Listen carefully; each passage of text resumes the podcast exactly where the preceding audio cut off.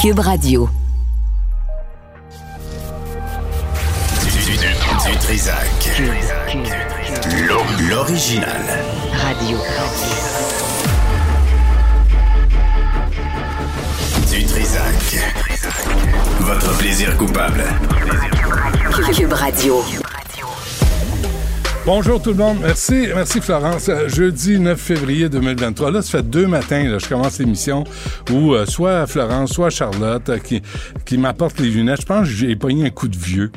Puis j'oublie de prendre mes lunettes parce que j'ai besoin de lunettes pour lire. J'ai cet âge-là. bref, on est le 9 février 2023. J'espère que vous allez bien malgré l'horreur qu'on a collectivement vécu, mais que les, familles à Laval, à Sainte-Rose ont vécu, ça, on peut pas remplacer le sentiment, la douleur que ces gens-là vivent, puis on ne peut que penser à eux, puis avoir de l'empathie et de la compassion et euh, souhaitons, euh, souhaitons qu'il passe à travers ces moments vraiment, vraiment difficiles et incompréhensibles. Euh, aujourd'hui, on va parler des alouettes vers midi et aussi de la réaction des médecins, mais à travers le Canada, l'Association canadienne des médecins, face à cette indifférence de Justin Trudeau à régler le problème du système de santé qui est réel au Québec, mais partout au Canada, d'un océan à l'autre, comme dit l'autre. Mais euh, tout d'abord, on a le docteur Pierre-Paul Tellier, qui est médecin de famille aussi à l'EC Côte-des-Neiges. Euh, docteur Tellier, bonjour. Bonjour. Bon. Vous me comprenez bien? Ah, je vous entends parfaitement. 10 sur 10. Êtes-vous prête? C'est bien, merci. On part? Oui. OK? Vous êtes bon? Vous êtes en santé? Vous êtes en forme? Je suis en santé, je suis en forme. C'est l'essentiel. Là, vous, vous faites partie d'un groupe de médecins, là, corrigez-moi si je me trompe, là, vous avez lancé la clinique Mauve. Expliquez-nous, euh, c'est quoi la mission de la clinique Mauve? Bon, alors, premièrement, c'est, c'est une équipe interdisciplinaire. Alors, le médecin, il y a un médecin qui est moi et une, euh, une, infirmière praticienne qui voit les patients. Alors, euh, le but du, de la clinique Mauve, qui est en fait un service en ce moment du CLC Côté-Neige, c'est d'offrir euh, et de travailler avec les gens qui euh, sont de sexualité et genre, genre divers, racialisés, immigrants et chercheurs d'asile. Alors, ce sont tous des gens qui, en fait, euh, ont de, en premier un accès qui est difficile à cause du fait qu'ils viennent d'une autre culture, d'un autre pays, euh, pour plusieurs raisons. Euh, ce sont des gens qui ont souvent été abusés, qui ont souvent été attaqués hmm. dans leur pays et qui se présentent ici à cause de du fait qu'ils sont d'une sexualité ou d'un genre divers. Deuxièmement, c'est difficile pour ces populations-là d'obtenir des services en général. Pourquoi? Pour plusieurs raisons. Euh, premièrement, c'est qu'il n'y a pas suffisamment de gens qui sont formés pour offrir euh, ces services-là, c'est-à-dire soit qui ont la connaissance pour euh, offrir les traitements hormonaux pour les gens qui veulent transitionner ou des traitements pour la prévention, par exemple, du VIH ou le suivi de ces patients-là. Alors, ce qui arrive, c'est qu'ils ont de la difficulté à trouver euh, des médecins qui vont les voir. Euh, deuxièmement, euh, souvent, vu que les médecins ne sont pas formés, leurs équipes ne sont pas formées, l'accueil qu'ils vont possiblement avoir et recevoir dans certains centres, dans certaines cliniques, dans des hôpitaux peut être très négatif. Hmm. Et à ce moment-là, euh, ils ne continuent pas à suivre et à venir voir les intervenants tout simplement à cause de la réception qu'ils ont eue et du stress que ça leur cause. Donc, donc vous, là, vous, vous, vous, concentrez à, à garder ces jeunes-là dans le système de santé, là, au lieu de les échapper parce qu'ils se sentent pas les bienvenus ou euh, ils sentent pas qu'on comprend euh, leurs problèmes, euh, leurs difficultés. Vous, vous êtes là pour, euh, pour les regrouper, là, pour les garder dans le système. En fait, oui. Ce sont des gens qui nous viennent soit par les organismes, les organismes provinciaux, qui euh, offre des services aux gens, aux gens qui, sont immigrants, ou euh, il y a un groupe, il y a deux groupes communautaires, c'est-à-dire Agir, qui travaillent avec les immigrants et depuis un, bon moment, Mhm. et aussi avec ASTEC, qui est un organisme communautaire pour les personnes transgenres et qui offre des et les gens qui travaillent pour cet organisme-là sont eux-mêmes transgenres, alors ont une approche assez euh, OK. Euh, il, y a, il y a deux affaires là-dedans, docteur Tellier. Euh, J'ai lu, Mhm. vous avez dit, la plupart des gens que je vois ont souffert de traumatismes importants parce que beaucoup euh, Oui. viennent, plusieurs d'entre eux viennent des pays où l'homosexualité ou la transidentité sont illégales, qui leur fait risquer la prison ou la mise à mort. Ça, vous en, vous en voyez là, euh, au quotidien? oh, pas, pas nécessairement au quotidien, au quotidien Non, parce mais- que vu qu'on est seulement que je suis seulement un médecin, on limite quand même, on a une liste d'attente comme plusieurs endroits où on offre ces services. Ouais. Mais oui, exactement. J'ai entendu des histoires et des, des choses qui sont horribles. euh, en général, mettons, pour pas être très spécifique, mais et respecter la confidentialité, Mhm. des gens qui ont été tirés euh, directement et qui ont des effets là, secondaires au point de vue médical suite à, à ce qui s'est passé, des d'autres qui ont été battus et laissés dans un champ, dans un endroit euh, Parce qu'ils parce étaient homosexuels. c'est ça. Ah oui.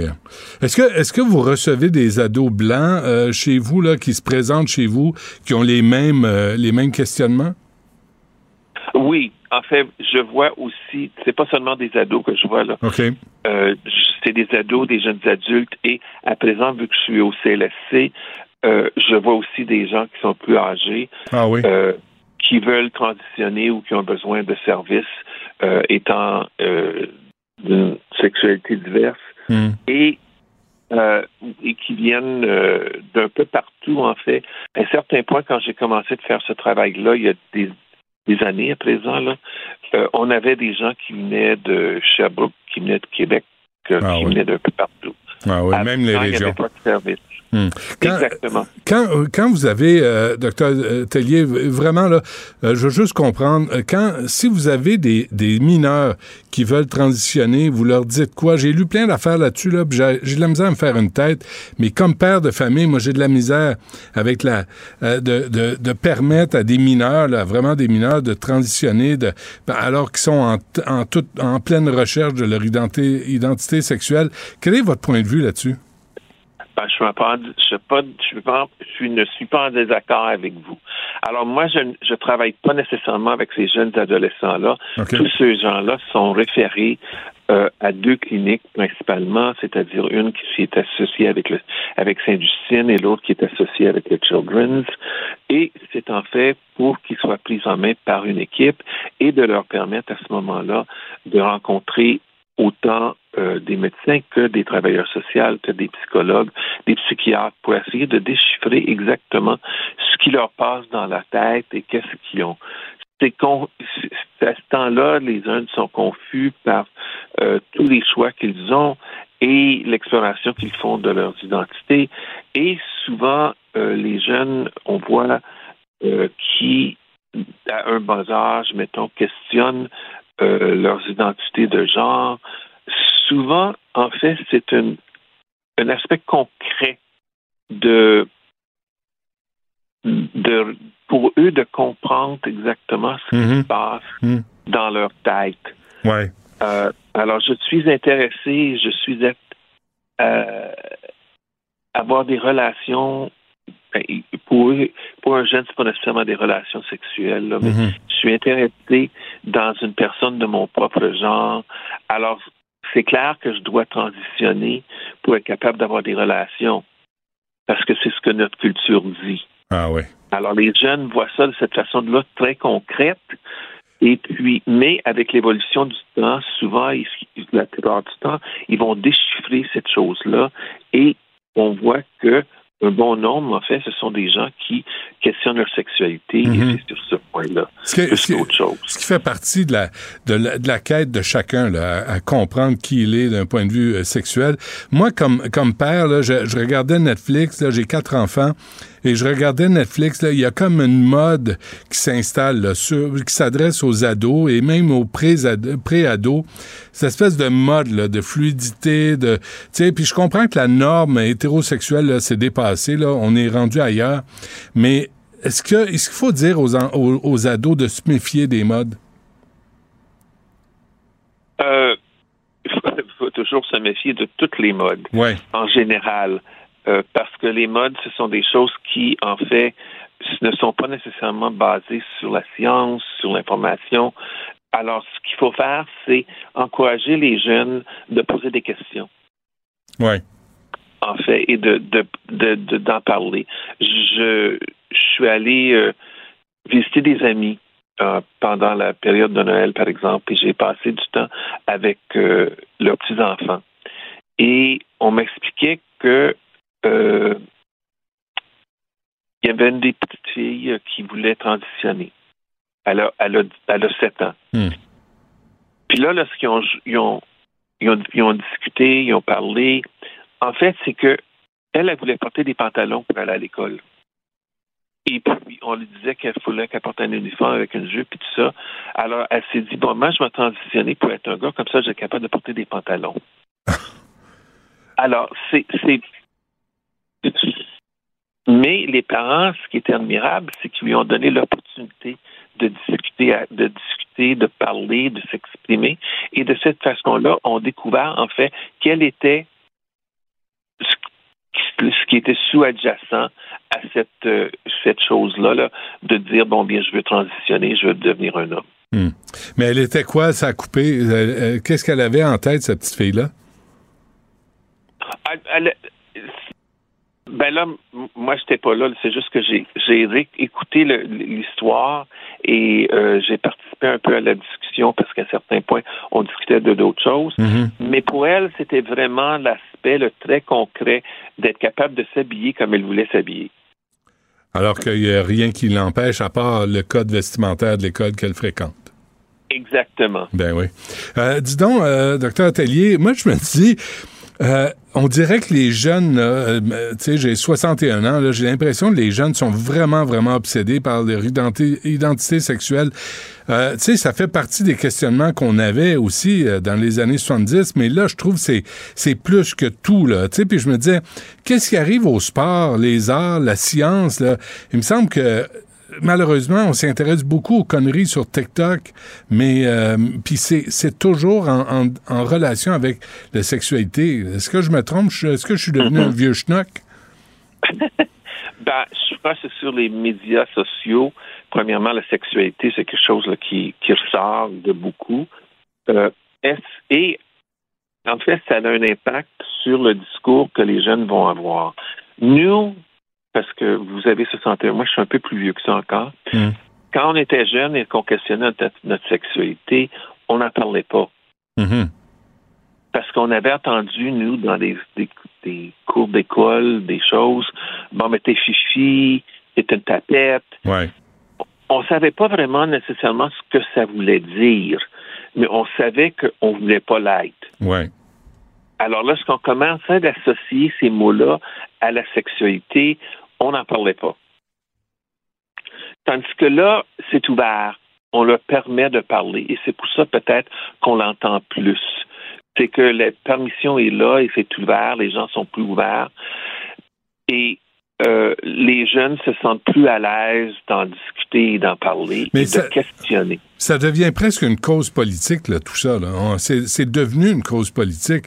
Au lieu d'avoir une quête sur l'identité sexuelle, là, on, a, on ajoute ça à, une espèce de, de, de, censure où euh, il y a tout un mouvement là, qui s'associe, qui associe l'identité sexuelle à la politique.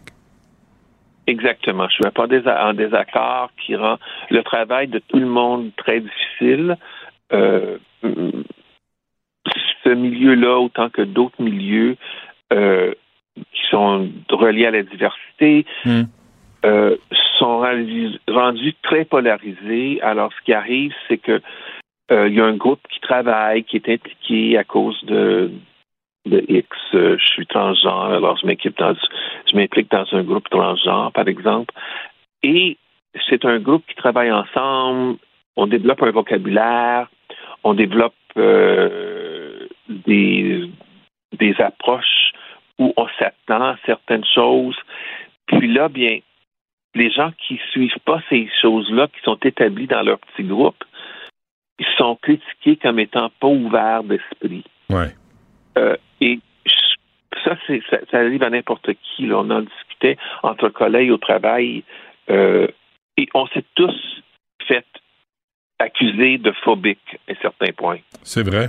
Parce que on n'a pas la réponse que les gens s'attendent, qui est possiblement due à, ben, c'est dû à plusieurs raisons. Premièrement, c'est que euh, si c'était un petit groupe, puis tu t'imagines un vocabulaire quelconque pour te hmm. décrire, puis tu n'en parles pas à d'autres, c'est clair que les autres là, qui sont qui vont qui vont travailler avec toi euh, comme intervenant, peut-être qu'ils n'auront pas le bon vocabulaire, mais ça ne veut pas dire qu'ils sont phobiques. Ouais, c'est juste que ils l'ont pas. Oui, puis on peut pas. En tout cas, c'est fermé sur soi-même. Là, c'est difficile d'entrer en contact puis avoir des échanges euh, honnêtes. Avant qu'on se quitte, là, docteur Tellier, juste une dernière question. Avez-vous le sentiment d'avoir, je dirais même, sauvé des vies euh, parce que vous avez offert des services à des immigrants qui ont vécu euh, des traumatismes? Parce qu'ils étaient gays ou ou autres? sauver des vies. Disons que j'ai aidé des gens dans des situations très difficiles euh, parce qu'il y en a beaucoup qui ont des idées suicidaires. Alors, c'est de travailler avec cet aspect-là. Euh, est-ce qu'on a prévenu de, des suicides? Est-ce qu'on a prévenu des choses de ce genre-là? Je présume que oui, mais j'ai pas vraiment la preuve. Je comprends. Docteur euh, Pierre-Paul Tellier euh, de la clinique Mauve, euh, merci de faire ce que vous faites. Merci pour cette entrevue. Merci, bienvenue.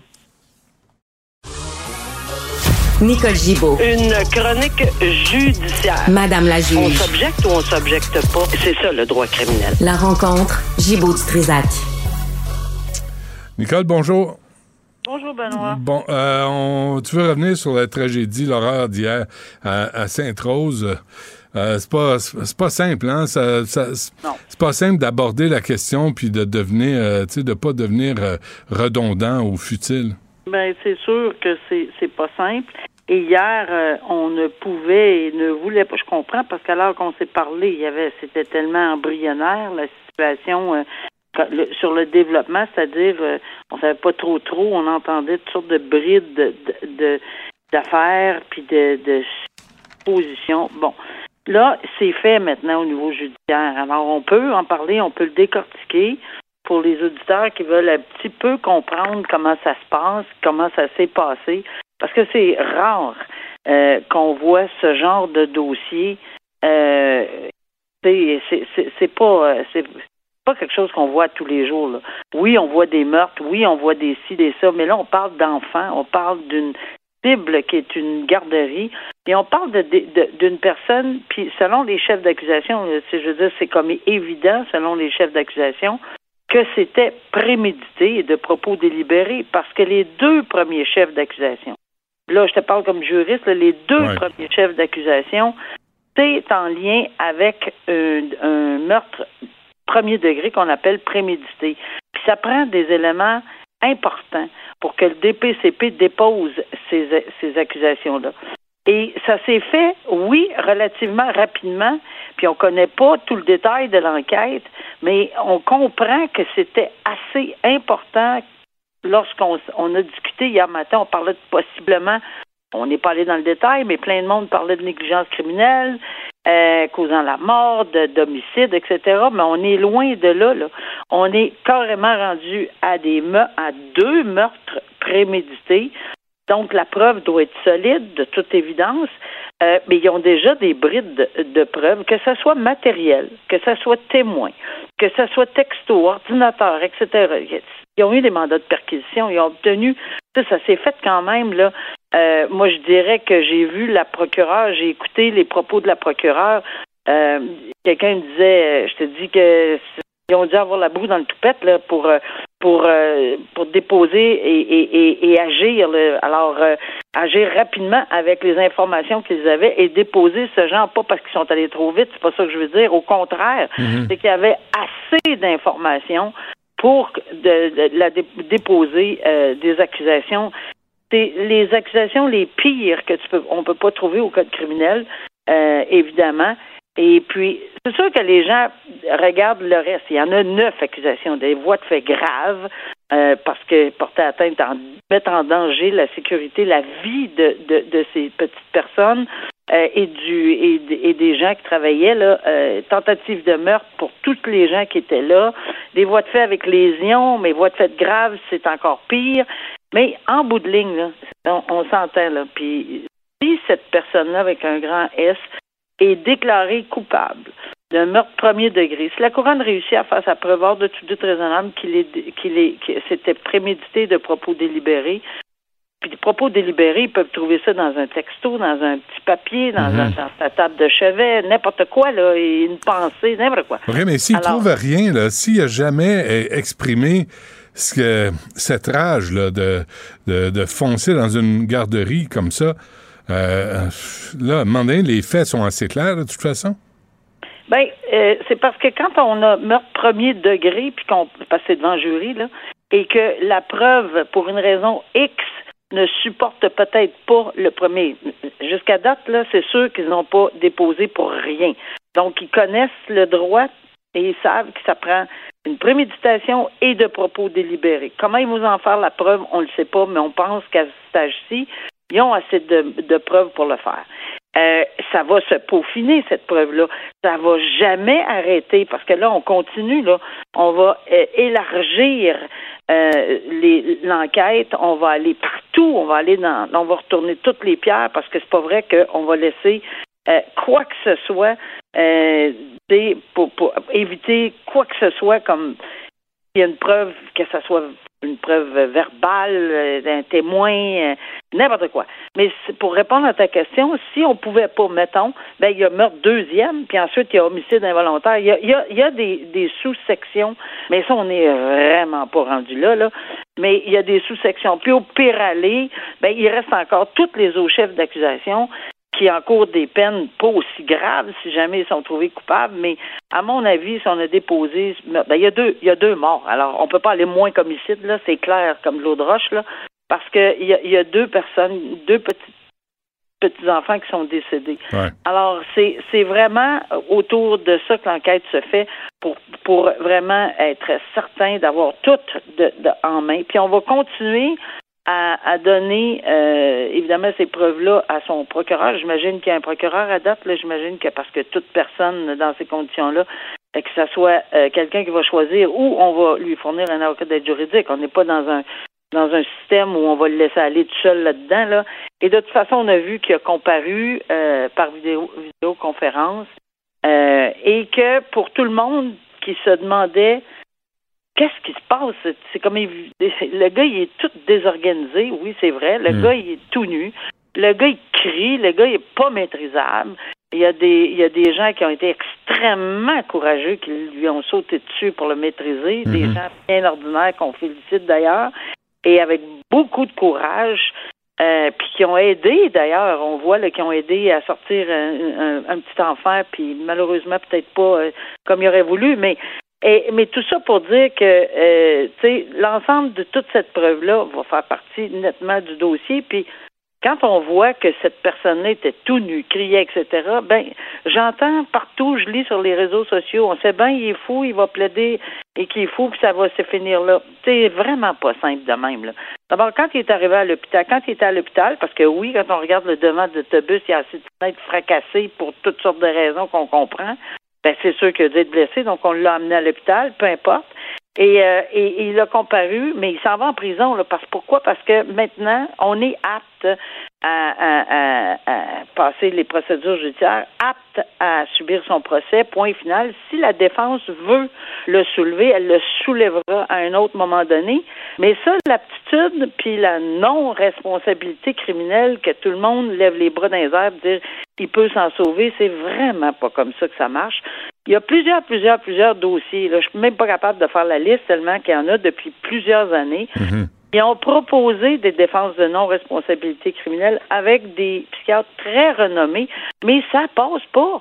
Pourquoi? Parce que le- les critères sont très sérieux, très hauts, puis c'est pas parce qu'on a un trouble, la non-responsabilité criminelle pour troubles mentaux, ça veut dire que, un, il faut diagnostiquer clairement un trouble mental, clairement, là. Il faut, faut pas, pas une détresse, pas j'en peux plus, j'ai mal, Mhm. euh, je, je suis déprimé, je c'est oui la dépression possiblement, mais ce que je veux dire c'est qu'il faut que ça soit vraiment diagnostiqué, puis il faut ajouter pour la défense parce que là on parle pas juste d'une maladie mentale, on parle d'une maladie mentale qui aurait fait en sorte qu'au moment de l'incident, la minute qu'il rentre dans la garderie, il sait pas ce qu'il fait, il est déconnecté de la réalité, il entend des voix, n'importe quoi.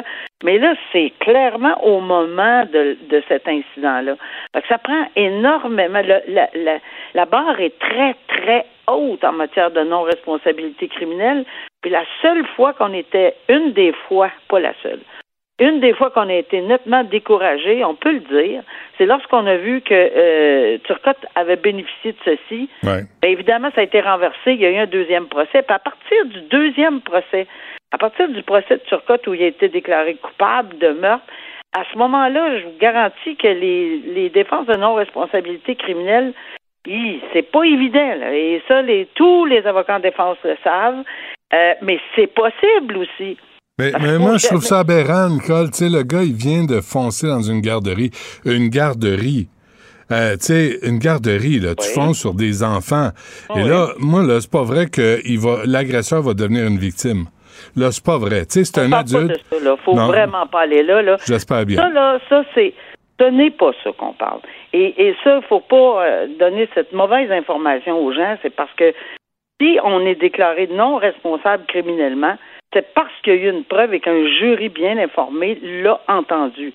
Pas parce qu'on fait des commentaires à la radio, à gauche pas à droite, qu'on dit que ça n'a pas de bon sens. C'est sûr que ça n'a pas de bon sens. Ben oui. C'est sûr qu'on ne veut pas victimiser cette personne-là. Ouais. C'est sûr qu'on la victimera, victime, en tout cas, on n'en fera jamais, Ah ouais. on- on n'en fera jamais une victime, mais on va en faire peut-être une réalité. Puis, euh, je veux même pas aller là, c'est loin d'être acquis cette affaire-là, mais on ne peut pas se permettre d'aller dire, en tout cas moi je le ferai pas comme juriste, d'aller dire, ben ces ces ces ces, ces hommes-là ou ces ces, ces personnes-là, ça se peut pas.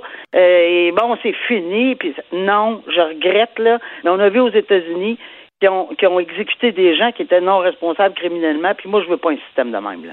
Fait que si on le prouve hors de tout doute raisonnable devant 12 personnes qui sont aussi humains que toi puis moi, et que c'est fait clairement, parce que je l'ai vu dans des dossiers, la couronne ne s'objectait même pas, là. C'était tellement évident, là. Hmm. Mais on parle, par exemple, du, je me souviens même pas de son nom, du monsieur du sabre à, à Québec. Ouais. C'est- C'est non, là.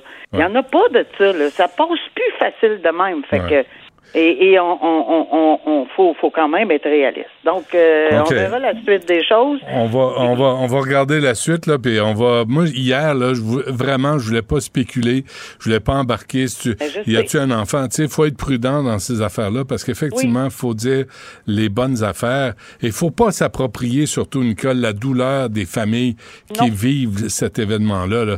Euh, Il y a rien qui compare à ça, puis on peut pas se mettre à leur rien. Tout ce qu'on peut dire, c'est qu'on sympathise beaucoup. Absolument. On a profondément de la douleur et moi-même, euh, j'avais j'avais vraiment une boule Ouais. au, au- au- au- comme tout le monde. Je Ben pas, oui. comme tout le monde. Mm. Mais euh, c'est- vraiment quelque chose de terrible, choquant. euh, Les Ah, mots, les mots nous manquent là. non, Euh, on- Nicole, on se laisse là-dessus. On se reparle demain. OK, à demain. Au revoir.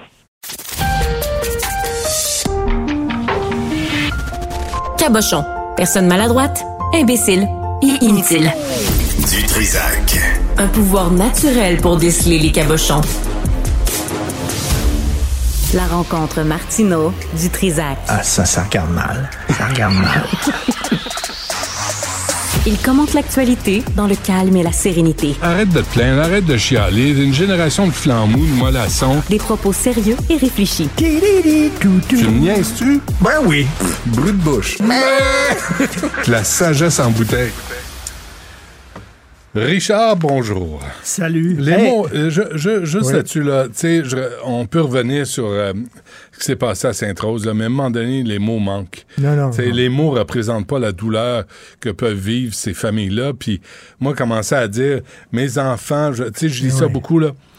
Oui, vos enfants, là, mais c'est pas nous qui vivons cette, euh, cette horreur-là. Donc, il faut avoir de la compassion, il faut avoir de l'empathie, mais il faut pas s'approprier la douleur des familles de ces victimes-là. Mmh, Je pense que c'est la chose décente à faire. T'es dans les médias, rapporte pas ça à toi. Rapporte pas ça à tes enfants. Regarde ce qui se passe là. Ça ne nous arrive pas à nous, ça arrive à ces familles-là. Puis on ne peut qu'avoir. Puis j'espère que ces familles-là vont avoir accès à des vrais services réels disponibles d'aide psychologique, d'aide médicale, de l'aide. On leur doit ça. Comme société, on leur doit ça. Et aujourd'hui, tout le monde, journalistes, psy, tout le monde essaie de chercher le mobile. Pourquoi? Puis on n'a aucune idée, il n'y a aucune historique. Il vient d'une famille, il est adopté par une famille supposément aimante, une bonne famille, euh, des gens reconnus dans leur communauté, etc. Mm, mm. Tout le monde se demande pourquoi? Ouais. Est-ce que c'était planifié d'avance ou c'est en passant devant que l'idée y est pognée? On le sait pas. Mais quand on va avoir des aucune idée. quand on va avoir des preuves, quand on va avoir des faits, On quand on va avoir des données, là on fera le suivi. C'est ça. Parfait. OK. Euh, la chicane euh, est poignée, le yard est aux vaches à Québec solidaire. Alors, il y a une dame qui est membre de euh, Québec solidaire, Cybelle Atagoul. Alors, elle a écrit sur Twitter, elle est en tabarnouche, parce que finalement, il demande la démission de Mme El Gawabi. Et là, elle a dit, c'est épouvantable, on devrait la soutenir, Mme El Gawabi, puis tout ça, puis elle a dit, avis aux camarades. Camarades. avis aux camarades Facebook. Je suis profondément dégoûté par Québec solidaire. Euh, je suis particulièrement euh, euh, euh, déçu de voir le parti embarqué dans cette vague islamophobe, parce que pour elle, critiquer Mme Gawabi, c'est de l'islamophobie. Ah, c'est qu'il y a des problèmes de digestion, là. C'est qui voulait vomir? I wanna puke. Ah oui.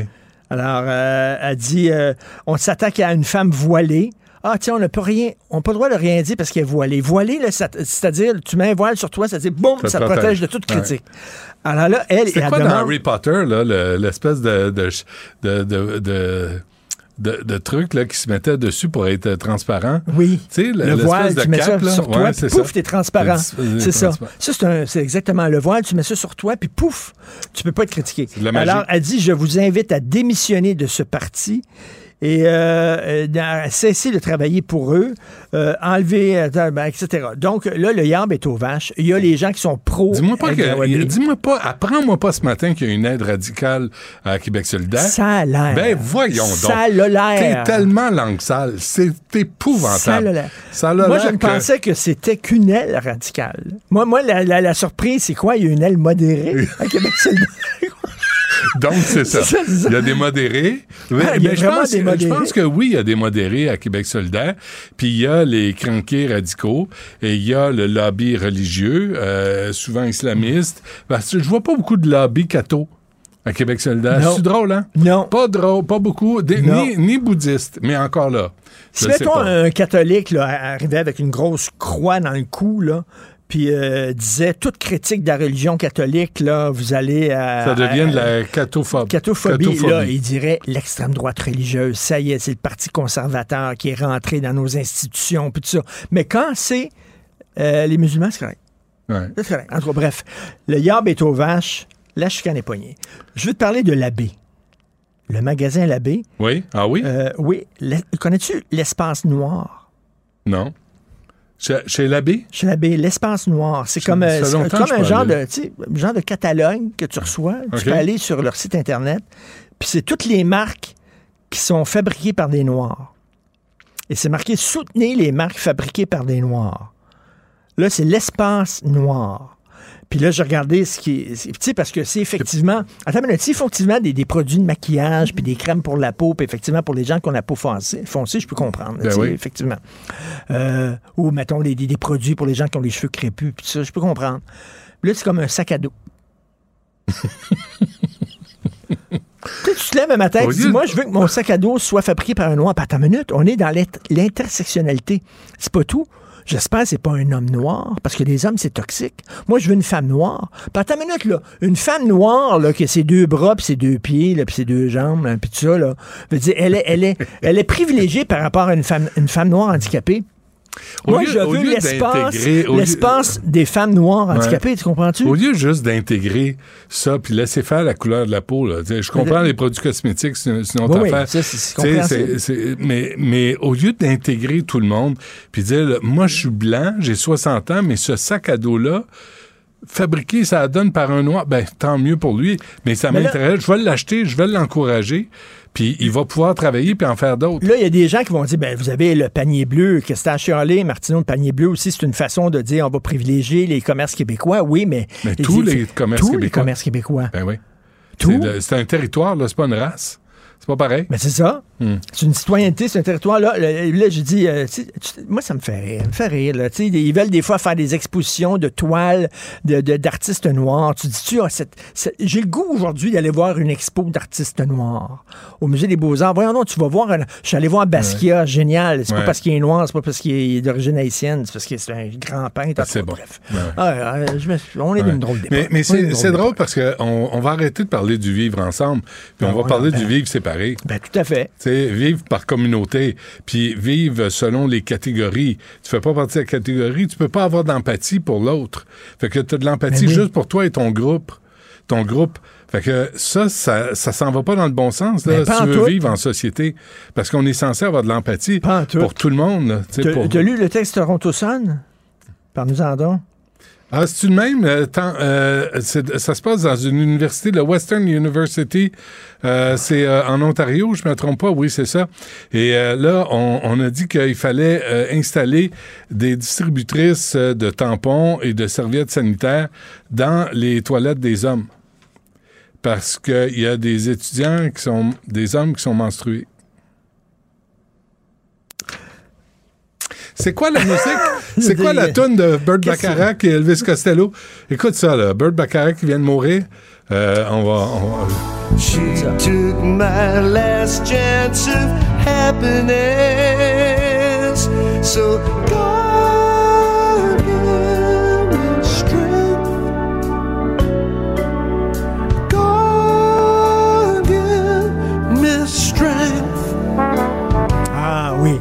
C'est, la, la, La- la musique. C'est, un, un drôle de couple. Elvis Ben oui. Costello puis euh, euh, Burt Bacharach. Ils ont fait ça dans les années. Mais je tu crois, veux un drôle de 90. couple, toi? Elvis Costello, Diana Krall. Ben oui. Ça, c'est un vrai. ça, Ouais. ça, c'est un drôle de couple. Mais, On- Mais il y en a tellement de drôles de couples. Ah, on ira pas là-dedans. Sophie et moi, écoute, euh, Même Mme Dutrisac et moi, hein, on est un drôle de couple. les gens comprennent pas. Ben non. Mais La belle et la bête. Ben, Exactement. Mais, belle et bonne. Mais, mais la, la trompette de Burt Bacharach. Ouais, ouais, ouais, ouais, c'est dans ça. toutes ces tonnes. Mais la mélancolie aussi, Oui. de, mais la mélancolie sexy et de Burt Bacharach. euh, Écoute, je pensais qu'il était décédé. Mais moi aussi. Euh, et, Burt Bacharach, pour moi, là, dans ma tête, là, tu vas, tu vas comprendre ce que je veux dire. Quand tu écoutes cette musique-là, là, tu vois un party sur le bord d'une piscine exactement. avec des gens qui ont des drinks, puis tu entends le bruit des glaçons dans leurs drinks. des Sais, cocktails. Ouais. C'est agréable. Puis tu parles, gens pas, tu parles pas de religion, tu parles pas de la politique. piscine. C'est juste, juste des soirées agréables. Il y a des gens qui vont dire c'est la musique d'ascenseur, but Backrack. Non, non, non. C'est drôle, moi, il y a une odeur de cigare qui vient aussi avec. Tu sais, c'est, c'est, et ça, c'est ce qui fait du bien à l'humanité. L'innocence Ouais. aussi, là. Là, C'est- là, et Burt Bacharach, qu'il soit blanc, jaune, vert, mais encore lisse, là, tu sais, c'est la il, musique. il travaillait Il a avec travaillé avec Dionne Warwick. euh, Il a travaillé ben oui. avec des chanteuses noires. Ah, il a dû les exploiter. C'est, écoute, je viens de parler à Dr. Tellier, là, qui travaille à la clinique Mauve, qui accueille des immigrants qui ont vécu la discrimination dans leur pays parce qu'ils étaient gays ou euh, whatever. Et ça, cette, ça là, cette ouverture-là vers, vers les autres, c'est ce dont on a, on a besoin. Mais il y a des questions à poser. Et lui-même, il se dit, on, nous-mêmes, les médecins, ils se font traiter de phobes parce qu'ils comprennent pas le vocabulaire utilisé par les groupes qui ont politisé leur quête d'identité sexuelle. C'est bien dit, ça. Politiser leur quête d'identité sexuelle. Ouais. C'est très bien dit. Ouais. Et, et C'est exactement ça. Et là, comment tu veux entrer en contact avec des gens qui ont un agenda politique Oui. et qui veulent absolument te sortir de la conversation? Puis que eux autres, te- t'es t'es toxique, t'es T'es- néfaste, ils veulent toxique. rien savoir. Même si t'es médecin. ce qu'il me disait, le même médecin, il y a, il y a- il y a des rapports où ils se, font traiter. Ils veulent aider. Essaie de dialoguer, toi, avec des gens qui sont hyper, hyper craqués. Ben Tu non. rien savoir. Écoute, j'ai euh. J'ai besoin. Je suis mal à l'aise de, te- demander ça. je suis là pour aider. J'ai oublié mes tampons. Puis je suis dans, ma période du mois. C'est vrai? J'ai, oh oui, puis... Ben, euh, demande, euh, demande- demande à, Je- je sais que- je sais dire, euh, demande à, à nos collègues féminins de si elles Non, peuvent t'aider. Mais j'allais dire, Maxime, peut-être qu'il y en a. tu peux, attends une peut-être minute, là. Charlie en a. Attends une minute. Je tu peux être pas. une femme Charlie avoir de menstruation. Exactement. Une femme ménopausée, c'est une femme. Si tu restes une femme. Euh, Alors, exactement. Ben, tu sais, parce qu'ils disent l'expression go with the flow, mais à un moment donné, il y a un bout Il y a de. des limites au flot. Euh, parfait. On te- ben, écoute, on se fait ça demain, hein? OK, aller salut. demain. Il s'enflamme. Il s'insurge. Il parle avec émotion. Benoît Dutrisac, aussi divertissant qu'édifiant. Youpi! Oui, bon, d'accord. Ouais. Puis, d'un côté, évidemment, bon communicateur. Mais de l'autre côté, communiquer quoi au juste? Et pourtant, Un sociologue, pas comme les autres. Joseph Facal. Joseph, bonjour. Bonjour Benoît. Qu'est-ce qui est arrivé à Marc Garneau? Est-ce que j'ai une théorie pour toi, là, puis je te laisse après. Julie Payette et lui ont manqué d'oxygène dans l'espace. Ça se peut-tu? Écoute, en, en- en tout cas, chose certaine, Justin Trudeau a de la misère avec ses astronautes. Euh, à chaque fois qu'il recrute quelqu'un qui a été dans l'espace, euh, clairement, il, il leur est arrivé quelque chose. Je sais pas. Peut-être que euh, M. Trudeau devrait davantage se concentrer sur les autochtones qui ne parlent pas français. Euh, je sais pas trop là, tu sais. Mais mais mais bon, enfin. euh, écoute, tu sais, tu sais, Benoît, je je il y a des choses au pays du Québec et du Canada qui, qui, qui ne changent jamais. On en a souvent parlé, toi et moi. Tu sais, le colonialisme, c'est pas juste économique, c'est pas juste politique, c'est d'abord et avant tout psychologique. C'est dans la tête que ça se passe. Le colonisé, c'est celui qui cherche l'approbation du maître, qui veut l'imiter, qui veut la Oh, euh, on l'a, on l'a perdu. Il est quelque part entre Vénus et Mercure dans sa navette spatiale, Joseph Facal. On l'a, on l'a perdu. On l'appelle, on va le rappeler euh, tout de suite. Euh, tantôt, on va parler des Alouettes avec euh, Gabriel Grégoire d'ailleurs, là, parce que j'ai l'impression que l'équipe s'en va tranquillement, pas vite, en dehors du pays. Est-ce qu'il est là, Joseph? Mhm. Il répond pas. Il est dans. C'est ça, il habite, il habite à campagne. C'est ça, cette affaire-là. T'habites trop loin, Joseph? Ah, ben écoute, c'est drôle, hein? Depuis que j'ai quitté Montréal, ma bonne humeur est revenue. Alors, je suis peut-être en campagne, mais c'est bon pour ma santé psychologique. sauf évidemment, sauf évidemment, quand je, tombe sur euh, des personnages comme Marc Garneau, alors là, évidemment, je redeviens triste parce que je vois les, ravages du, du colonialisme dans nos têtes. Écoute, je ne sais pas si tu suis, Benoît, ce qui se passe euh, à Ottawa, mais dans euh, le comité parlementaire qui travaille à la refonte de la loi fédérale sur les langues officielles, eh ben, tu as trois députés libéraux fédéraux qui se sont retournés contre leur propre parti. Alors, tu as évidemment, bon, Madame Lambropoulos, ça, c'est celle qui prétend que les anglophones ne peuvent plus se faire soigner en anglais au Québec. Une habituée des niaiseries.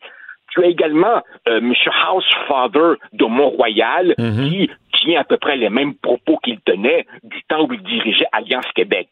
Mais le cas le plus triste, vraiment le plus triste, c'est celui de Marc Garneau, notre astronaute, parce que voici un francophone québécois qui veut être plus anglophone que les anglophones et qui se bat contre quoi? Il se bat, s'exprimant en anglais seulement, contre le fait que le projet de loi C13 ne fait que mentionner, mentionner qu'il existe une charte de la langue française au Québec. Alors écoute, franchement, là, se retourner contre son propre peuple à ce point-là, c'est gênant. Mais je me demande si la gêne est encore un sentiment que ressent M. Garneau. Hmm.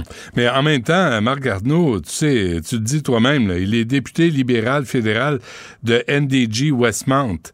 Alors, c'est sa base, euh, c'est sa clientèle. là.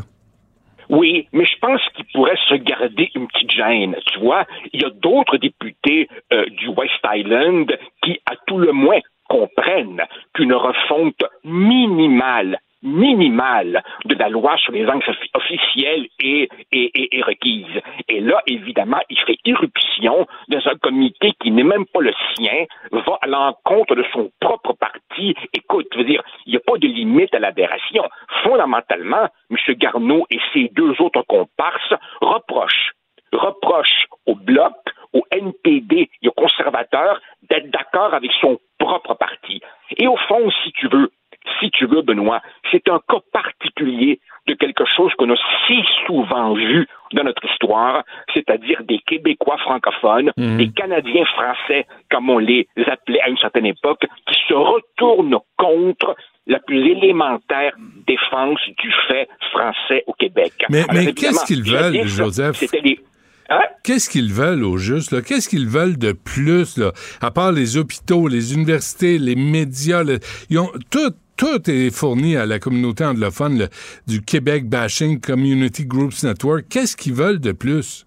Je pense que ce qu'ils veulent de plus, c'est que les Québécois francophones se taisent, prennent leur trou et acceptent leur acadianisation complète.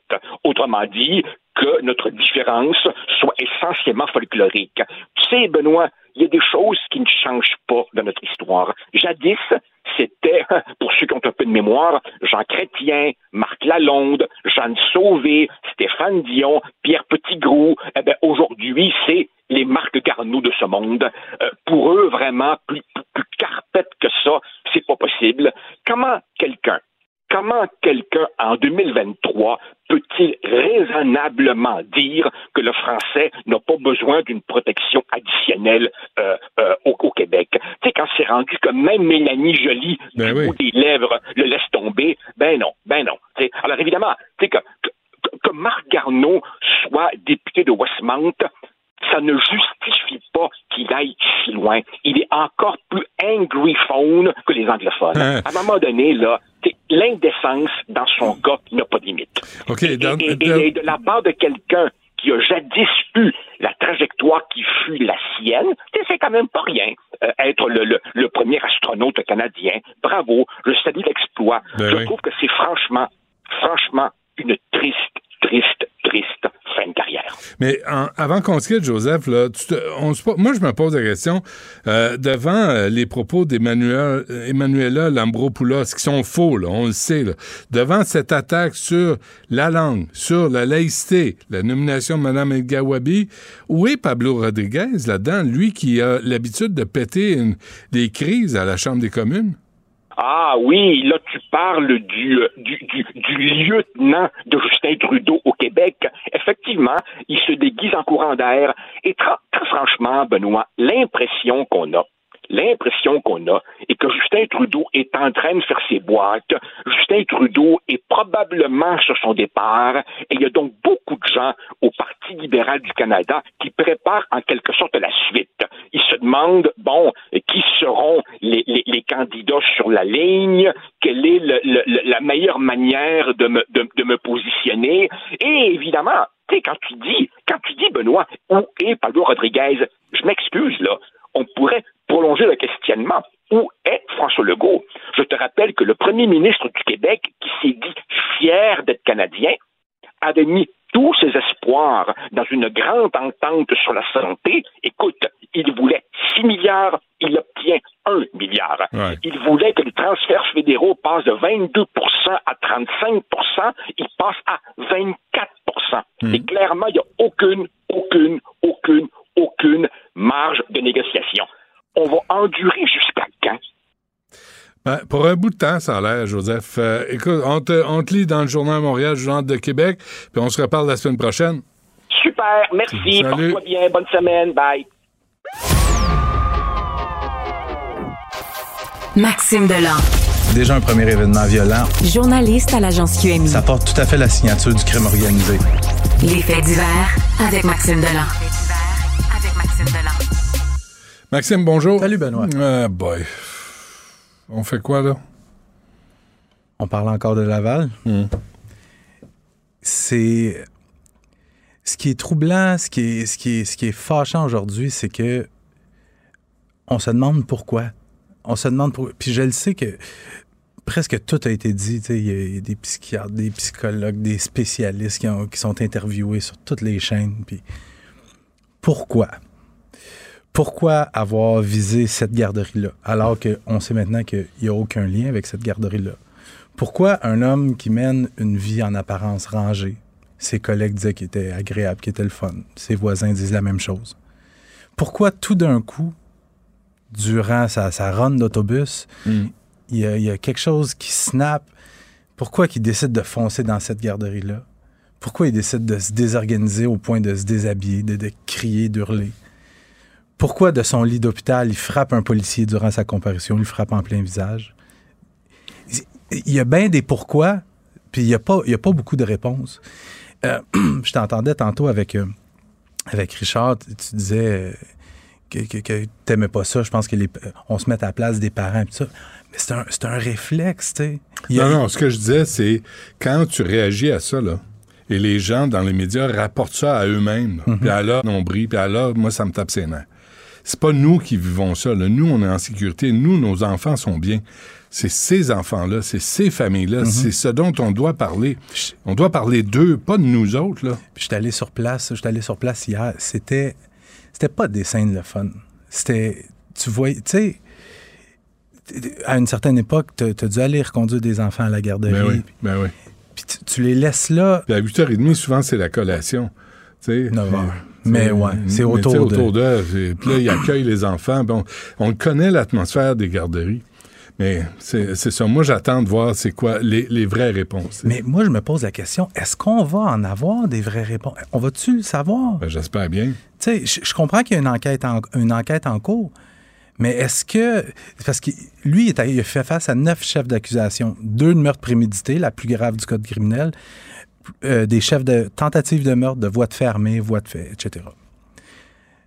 Meurtre prémédité, c'est la police estime qu'il a prémédité son geste, que c'était ce qu'il voulait faire Ouais. et que c'était prévu. C'était préparé, puis c'était réfléchi, puis il partait. Puis, ça verra. revient à la question pourquoi? Mais moi, tu sais, au-delà de la, de la douleur et, et- et- et- et de l'empathie que j'ai pour, pour ces familles-là, j'ai de la frustration un petit peu. De la frustration de, de- de me dire qu'on le veuille ou non, des choses comme ça vont se reproduire. Puis je te donne juste des, des exemples. La Grande Mosquée de Québec. Le soir de l'Halloween, l'attaque au sabre. Euh, euh, euh, le tireur fou l'été dernier qui abattait du monde au hasard dans le Grand Montréal. Qu'est-ce qu'on s'est dit après ces, ces- ces tragédies-là? Pourquoi il a fait ça? Puis c'est comment on pourrait prévenir ça? Puis qu'est-ce qu'on pourrait faire pour, pour ne pas que ça se reproduise? Puis tu sais quoi? Encore hier à Laval, c'est pas les circonstances, c'est pas des circonstances identiques, mais les, les- les conséquences sont les mêmes. Il y a des vies d'innocents qui sont arrachées. Mais là, mais, tu sais, là, tu sais, là, tout le monde parle de santé mentale. On va attendre. C'est sûr, il y avait l'air désorganisé. Mais on va attendre. C'est peut-être aussi euh, de la colère, de la rage. Tu sais, euh, on les connaît, les féminicides, là. C'est pas un problème de santé mentale, des fois, là. C'est juste de la possession, de la jalousie. Au-delà de la santé mentale, Benoît, c'est pas. J'entendais une psychiatre à une autre station euh, hier qui disait c'est pas parce que tu as un problème de santé mentale que nécessairement tu vas passer à l'acte. Ben oui, Tu sais? et, que t'es violent. Euh, fait- donc, on va attendre. tu. Ouais. On, on va attendre là, de On jour en jour. C'est sûr, on va avoir de l'information. Mais ce qui est difficile présentement, c'est- de ne pas savoir. c'est- incompréhensible. Euh, c'est sûr. Euh, Il y a eu un incendie mortel. Puis ça passe, ça passe un petit peu sous le radar. Ben Pourtant, ouais. c'est extrêmement tragique. Cette nuit, vers 1 heure du matin, il y a un passant qui aperçoit une maison complètement en feu. Fait que tout de suite, fait le 911. Les pompiers arrivent sur les lieux. On parle d'une maison unifamiliale qui est complètement embrasée. Euh, on éteint les flammes du mieux qu'on peut, les pompiers qui travaillent pendant plusieurs heures, et il y a quatre corps qui sont trouvés dans les décombres. Quatre corps carbonisés. Et euh, j'ai fait quelques appels. Malheureusement, le bilan pourrait s'alourdir parce que euh, les autorités chercheraient deux corps supplémentaires. Donc, un bilan qui pourrait s'alourdir, on pourrait parler de six morts. Donc, il y a des recherches qui sont en cours présentement. Ça se passe à Sainte-Julienne, sur le rang du cordon. La cause, on ne le sait pas pour le moment, c'est sous enquête, mais tu sais, Benoît, des, des drames comme celui de Laval, comme celui de Sainte-Julienne, habituellement, ça arrive, ça peut arriver une fois par année, peut-être deux fois dans la province. Là, on a deux drames épouvantables qui se produisent en l'espace de 24 heures. Hmm. Bon. Souhaitons que ça s'arrête là, hein, dans cette série, mais bon. À demain, la vie. Parfait. Merci, Maxime. Salut. Du Trisac. Il déconstruit la nouvelle pour que vous puissiez la construire à votre manière. Bon, euh, hier, on a vu euh, cette nouvelle qui est passée à propos des Alouettes de Montréal, qui serait la seule équipe de la Ligue canadienne de football qui ne négocierait pas avec les joueurs, euh, qui pourraient bénéficier de leur autonomie 14 février prochain. Donc, est-ce qu'on laisse aller le club comme on a fait avec les Expos?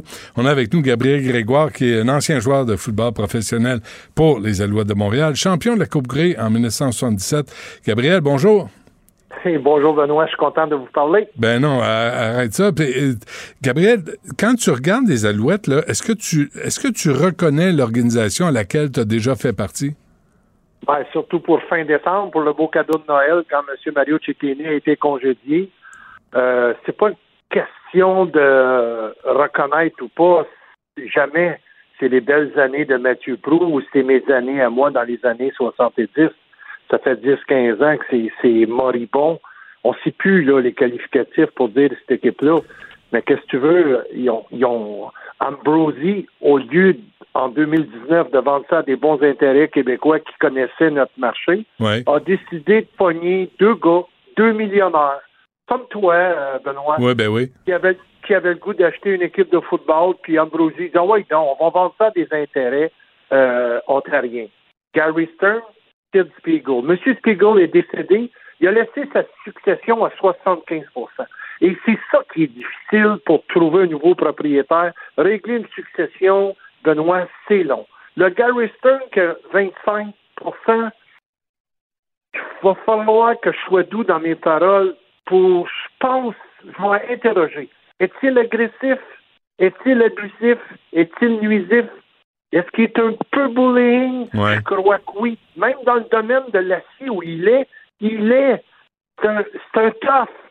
Fait qu'imagine-toi, il l'a pas. Il a nuit, il a tellement nuit au travail de M. Mario Cecchini, ça a été horrible, ce gars-là.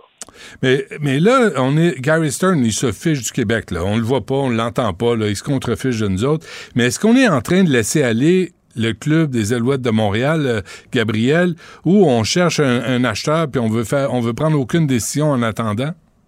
Moi, là, Benoît, je vais t'apprendre quelque chose. Ce silence-là, ce secret-là, c'est à la bonne heure. Ça sent bon. Le Stern, il parle pas trop, il tweet pas gros. Il y a des intérêts québécois qui sont vraiment intéressés, qui peuvent bénéficier de l'achat des Alouettes actuellement. Lundi prochain, tu as peut-être raison, Benoît. Lundi prochain, peut-être qu'il n'y a rien qui va s'annoncer. Moi, là, je te dis que peut-être M. Danny Mathieucha va prendre aussi le poste de Mario, de Mario Cecchini à la présidence, Ouais. et peut-être qu'on va peut-être annoncer l'achat de- ou des propos, ils, vont- que, ils vont nous dire qu'il y a des propositions québécoises sur, le, sur la table. Mais il y avait le groupe d'Éric Lapointe aussi, là, pas le chanteur, là, mais euh, qui était intéressé. Est-ce que de, de qui on parle? là? Qui serait intéressé Ah non, là, acheter les Alouettes? Éric, Éric est plus là, là. Éric était là en 2019. Il était là avec d'autres intérêts. Éric avait un beau projet. Il voulait avoir un stade de pratique sur la rive sud. Il voulait avoir euh, des bureaux. Il voulait avoir ce que les Alouettes n'ont pas en ce moment. Les Alouettes, là, comment tu penses que ça vaut, ça, Benoît, les Alouettes? Mets-toi un prix, mon âme, toi, le millionnaire qui connaît tout. là. Euh, je sais pas, hein, ça vaut. Euh, je sais pas, ça vaut pas, euh, ça vaut pas 100 millions.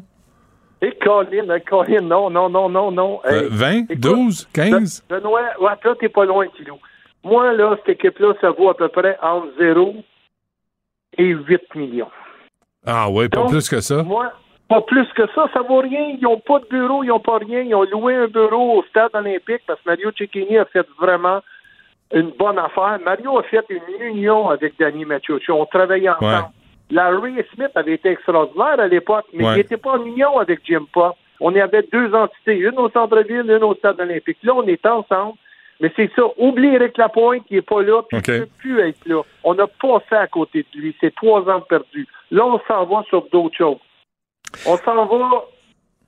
Si je peux me permettre, tu veux dire que je- que je- j'y aille comme ça, j'envoie des, des Ouais. noms dans les nuages, Mhm. euh, Benoît? Mhm.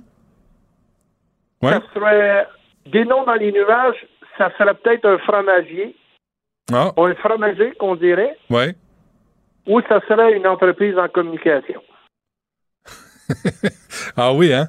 Mais mais mais il y a un désintérêt de la mairesse Plante là-dedans. Là. C'est quand même, tu sais, quand les Alouettes jouent à Saskatchewan, ben ils traînent le, le nom de Montréal avec eux autres. Puis c'est une espèce de promotion touristique aussi. Là, on fait la promotion de Montréal à travers nos équipes euh, professionnelles. Quand ça fait que ça intéresse pas la mairesse Plante, euh, Gabi? Ben, à la bonne heure, je veux pas qu'elle se mêle de cette ligue de broche à foin-là, de ce club-là. C'est pas à elle à faire ça. Elle doit avoir d'autres priorités que s'occuper des Alouettes de Montréal. Je te le dis, là, l'entreprise intéresse beaucoup de monde. Lundi, il va y avoir une bonne nouvelle. Puis tu vas être mauditement content parce que peut-être qu'on va avoir un Vidéotron sur le chandail. On sait jamais, mon Oh. euh, Benoît. Ah oui, hein? C'est vrai? On sait jamais, on sait jamais, mon Benoît. Je veux pas voir Mme Plante là. C'est- la faute d'Ambrosi, c'est le président qui a choisi ces deux gars-là. Donc, on va- rien. Tu, tu nous dis qu'on va rapatrier les, les Alouettes de Montréal au Québec, et là, peut-être qu'on va s'occuper d'un stade qui va être approprié pour, pour cette équipe-là. Ben, que ce soit le stade, euh, moi, j'adore le stade olympique, mais il va être bon seulement pour les finales, semi-finales. Le petit stade McGill, il y a une bonne entente, ça aide l'université. Ouais, mais c'est laid. c'est... Mais non, mais ça, ça- il n'y a pas d'accès, là. Allez, Hey, ouais. hey, Benoît, moi, des plaignards, j'en veux pas. T'en es pas un, commence pas. Non, non, non, mais moi, j'avais Si des... t'es pas un plaignard. Gabi, j'avais-. J'avais, j'avais des, j'avais des billets pour aller, des billets de saison. Puis à un moment donné, j'y allais plus parce que c'était impossible de stationner autour. C'était impossible de se rendre. C'est, compliqué, le là. brossard, là. Ouais, ouais. Tu descends à Montréal, tu prends le métro, tu marches en haut, oublie l'autobus. Avec- montes- avec le peuple? la montagne. Avec le monde? Comment ça? Avec quoi? Avec le monde, avec le peuple? Voyons, ça nous prend une loge, nous autres, les millionnaires. Des pleins de marde. Ah, je je le savais oui, là, on a, le- on a le vrai. Là, avec, avec, avec des Québécois, là, de- des Québécois de toute origine, là, euh, avec les Alouettes, est-ce qu'on peut rendre, on peut les, les ramener, tu sais, t'as, t'as vécu la plus belle époque de, de popularité des Alouettes de Montréal. Euh, est-ce qu'on peut recréer ça, tu penses? Oui, mais euh, c'est sûr qu'on l'a pas créé, mais là, il y, a- il y a eu une pandémie. Penses-tu que c'est normal? Pour toute entreprise, c'est une entreprise, OK? C'est vrai. Quand tu achètes une organisation sportive à Montréal, surtout les Alouettes, faut que tu t'attendes à trois à quatre années de déficit. On a eu une année sans, sans, sans il n'y a pas eu de ligue, il y a- il y a- la, la saison a été cancellée. Après la deuxième saison, on a dit on va faire une moitié de saison. On a joué l'année passée, on a eu une belle saison, on est en série, mais le Stern voulait avoir des profits l'année passée. C'était impossible. C'est pour ça que c'est presque nul, sa pensée économique d'une équipe sportive. Comment tu pensais que les Alouettes de Montréal pouvaient faire de l'argent après, surtout après une pandémie Ben comme ouais. ça? Ben Donc, ouais. la prochaine équipe, il y a d'autres intérêts à avoir une équipe de football. Ça sent, ça sent de la radio-télévision, la télévision. Il y a, il y a plein de choses là-dedans et ça peut être mauditement intéressant. OK, Pour- donc, donc tu vois ça en conclusion, euh, Gabriel Grégoire, tu vois ça d'un bon là, le fait que les Alouettes négocient pas, recrutent pas, fait rien euh, pour euh, la Ah prochaine non, non, saison. lundi prochain, c'est parti, mon kiki. On vient de perdre notre corps arrière. Lundi prochain, il, va, il faut que Mathieu Ochoa soit à la présidence. Il faut qu'on dise qu'on a un nouveau propriétaire qui dit Moi, j'avance peut-être tant de sous, mais ça va être long, la vente. Une vente de succession, oublie pas, 75% c'est une famille qui connaît qui connaît pas le Québec puis qui connaît pas le football. Ça va être long à régler ça. Sauf que les nouveaux propriétaires peuvent dire à Mathieu Ochoa, nouveau président, tu as un budget, tu as un plafond salarial, nous te permettons, parce que là, il y a eu du maraudage cette semaine, se sont tous parlé. Je suis sûr que Danny a fait sa job pareil. La semaine prochaine, il va pouvoir acquérir des gens, surtout un corps arrière. C'est ça qu'il nous faut à Montréal. Mais là- Soyons positifs. Mais là, ramener, ma- ramener euh, Mario Cecchini, Ben oui, ben oui, il y a une injustice. Il n'a pas fini son plan. ben non, il c'est ça. Là, là, voyons, euh, moi, en tout cas, je suis un fan de lui. Peut-être que là, je suis trop personnel. Mais moi, c'est sûr que je veux le Chiquini, je veux qu'il revienne, puis je veux le Pelado dans le portrait. Je veux que Pelado montre qu'il est capable de faire quelque chose avec une petite équipe de football pour montrer qu'il a été capable d'avoir une équipe à Québec. Voyons, Simon Mac, Hmm. ouvrons-nous les yeux, Benoît. Tabarnak. OK, mais s'il n'y a rien lundi, on est dans le trouble. S'il n'y a rien Ah lundi, oui, là, on est dans le trou. on perd Là, on l'équipe. Là. Ben là, on va s'en aller en contre tutelle parce que là, on va perdre toute crédibilité. Ah, boy. Toute crédibilité. OK. T'as raison, là. T'as Ouais. raison là-dessus. Puis écoute, on vient, on vient de briser. On avait une union tellement forte. On avait deux chums qui s'occupaient du football. Ouais. Un qui aimait les Montréalais, qui aimait les Québécois, Chiquini et Mathieu. Il faut, il faut, il faut guérir, cette- il faut réparer cette erreur-là que c'est un effet sur un Ça coup de tête à Noël. ça tente pas de-. Gabi, ça te tente pas d'aller le voir, toi, Gary Stern? Dis juste y- aller y parler d'en face un peu. Ah, hey, Benoît, hein? Non. Benoît, il, il paraît qu'il est terrible. Ouais, ouais, c'est il ça. paraît. T'as pas idée comment M. Mario Cicchini a vécu l'enfer à la dernière euh, saison avec lui, avec si. Ben, t'as vu ses tweets, il est- c'est comme on dit en québécois, c'est nul à chier cette affaire-là. Il n'y avait pas d'affaire. Puis c'est Ambrosi. Et Ambrosi qui a dit que je veux avoir ces deux Franco, ces deux Ontariens-là pour acheter l'équipe du Québec. Mais là, Ambrosi, il comprend que ça prend des gens de la place, ça prend des investisseurs québécois pour faire rouler la petite franchise des Alouettes de Montréal. Puis Parfait. je veux pas voir Mme Plante là-dedans. OK, c'est bon, fâche-toi pas. J'ai j'ai compris. Donc, lundi, ça passe ou ça casse. On va savoir si on a une équipe de football. Et si on en a une, elle va être québécoise. Si on n'en a pas, goodbye, ça va être fini euh, pour au moins une saison. J'ai hâte de lire ça dans le Journal de Montréal. Parfait. Benoît Dudrissac et Pierre-Carl Pellado, nouveau propriétaire des Alouettes de Montréal. Euh, Pierre Carl m'a pas appelé, mais moi, mon téléphone est là, tu sais, je prends tous les appels. Mais qu'est-ce que tu Salut veux? mon plein. Merci. Salut mon plein. Salut. À la Ça prochaine. tellement plaisir. Au revoir. Salut. Écoute, Benoît, je te l'annonce en exclusivité aujourd'hui.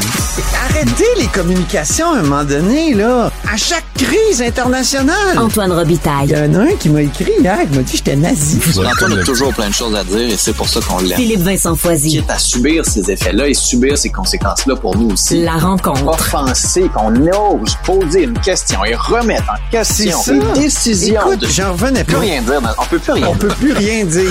Surtout dans la, La rencontre Robitaille, Je veux euh, saluer spécialement les députés, spécialement les trois chefs euh, de l'opposition à l'Assemblée nationale. Je pense que s'il y a une journée, euh, il faut montrer que tout le Québec est derrière ceux qui ont vécu ce drame épouvantable, ben, c'était aujourd'hui. Et on ne sera pas trop...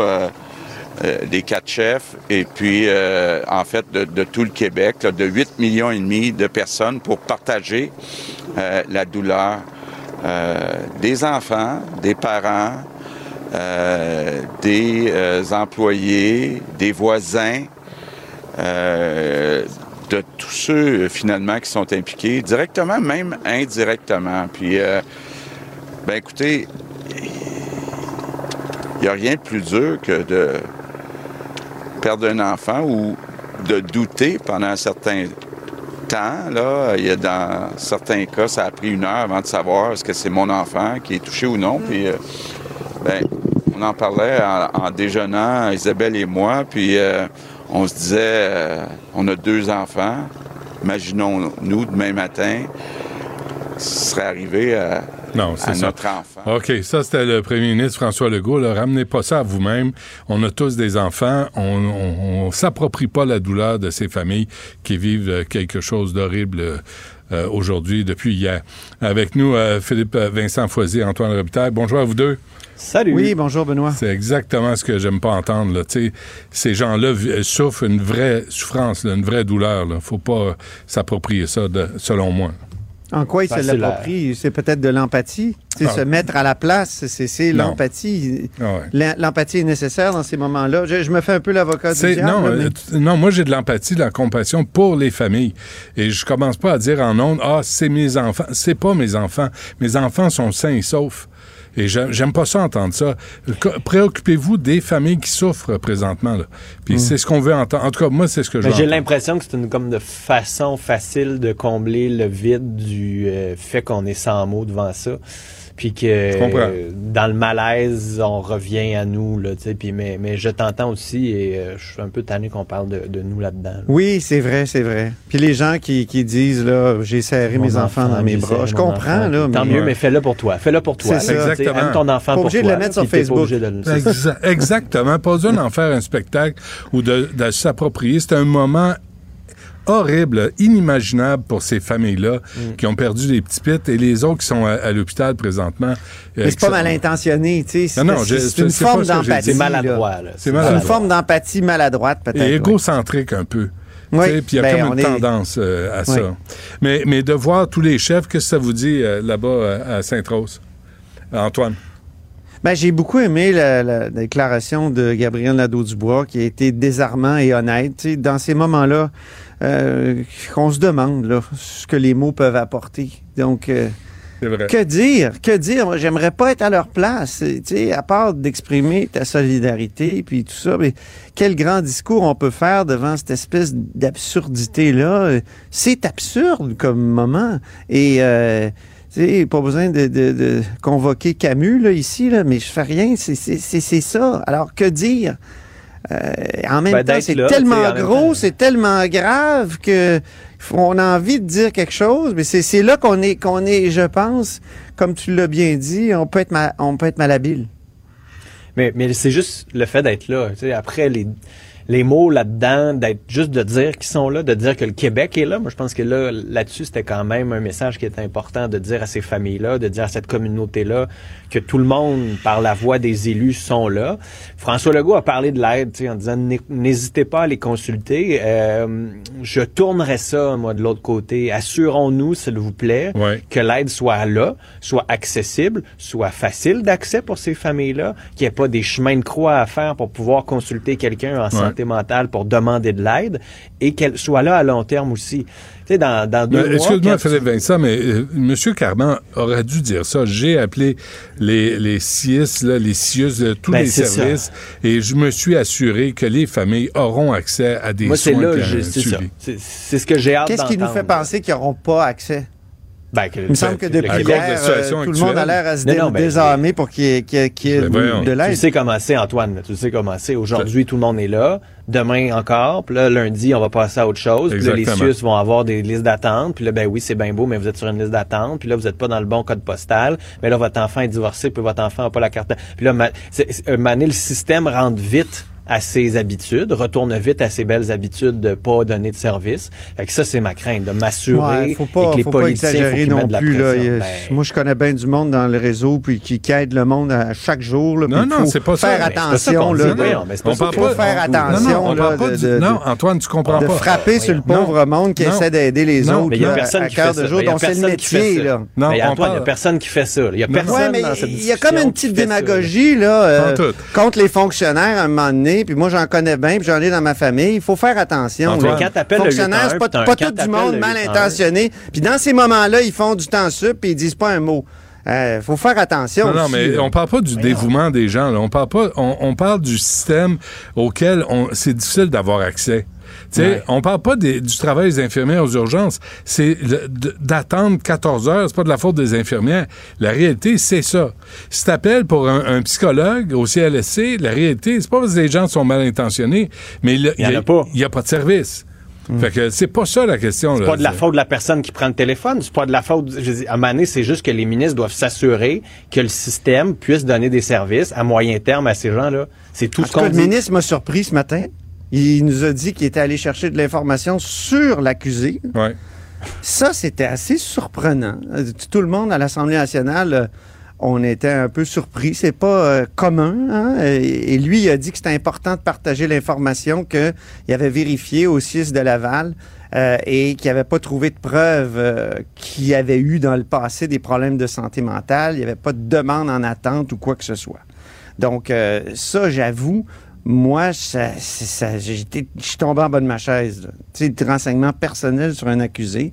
Euh, on n'entend pas ça souvent. On comprend peut-être pourquoi il l'a fait. Lui a dit c'est jugé important de partager cette information-là euh, dans le contexte où on dit que c'est un individu qui avait potentiellement un problème de santé mentale. Euh, mais ça demeure euh, surprenant de la part d'un ministre. Mais ça encore, il faut être prudent là-dessus. Qui, on a dit ça, mais on le sait pas. Il y a personne qui le sait en ce moment s'il y a un enjeu de santé mentale. On sait juste qu'il y a eu une crise après l'incident, après le fait qu'elle est rentrée son autobus dans le... Mais qu'est-ce qui s'est passé avant? Ouais. On le sait pas. Est-ce que c'est la cause ou la conséquence de cette Ben, crise? c'est une, bonne, c'est ça. c'est une C'est bonne, ça. une bonne question. Parce qu'on peut. mais ça, l'enquête peut- va le révéler, mais on, là, on dirait qu'il y a une partie de l'enquête qui a été faite par le ministre. Non, non, ben non. Mais tu sais, on peut se poser la question, là, la, la rage au volant, là. quand les gens pètent les plombs, là, et ils Ouais. descendent de leur voiture, puis ils se mettent à se battre, puis est-ce que là, on parle de santé mentale? Je pense pas. Alors, moi, je, je- je ne spécule pas parce que c'est pas le temps, puis je trouve que ça manque de respect pour les familles des victimes et les victimes.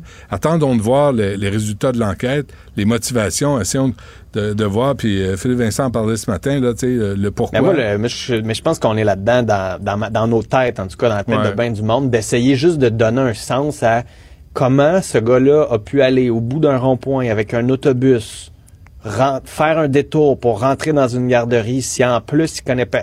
On dirait que l'absence de sens, ça, c'est, c'est- je sais pas, c'est comme encore. C'est insoutenable, ça, l'absence de C'est sens. difficile. ouais. C'est Non, mais c'est ça. Je pense que, tu sais. Ouais. C'est ça. Et, et deux enfants, tu sais, qui ont rien demandé. que- Et des blessés, là, des gens, des enfants Aussi. qui sont. Il y en a deux qui sont sortis de l'hôpital, tant mieux, mais les autres, euh, on sait toujours pas. Là, fait qu'il va falloir. Les euh, séquelles, on hein? espère. Là, ben, Mm. les Ben oui. séquelles psychologiques, les familles, les enfants là-bas, les éducatrices. Puis je pense qu'on l'a pas assez Mais souligné le c'est courage et le inévitable qu'on se fasse des des scénarios en même temps. Je, je t'entends, là, de, euh, Benoît, dire euh, on, on spécule pas, mais c'est inévitable. On se fait plein de scénarios. là. Il y a plein de possibilités. là. J'entendais tout à l'heure à, la télé avec Mario Dumont, il y avait un psychiatre qui disait c'est peut-être aussi euh, une réaction, une mauvaise réaction à un médicament. Tu sais, ça peut Ah, être toutes regarde, sortes je de veux même choses. pas entendre ça. Il y a Ben- des enfants qui sont morts, là. C'est peut-être. c'est- c'est- Tout le monde je- se pose la question. Ben non, ben moi, je vais Qu'est-ce attendre qui s'est l'enquête. passé dans la tête de cette C'est ça. personne-là? Mais laisse pas le temps de spéculer. Tu sais, les commentaires, ça va, là, en politique, tout ça. Mais quand il y a des morts, là, moi, les, les, les spéculations, ça me tape ses nerfs.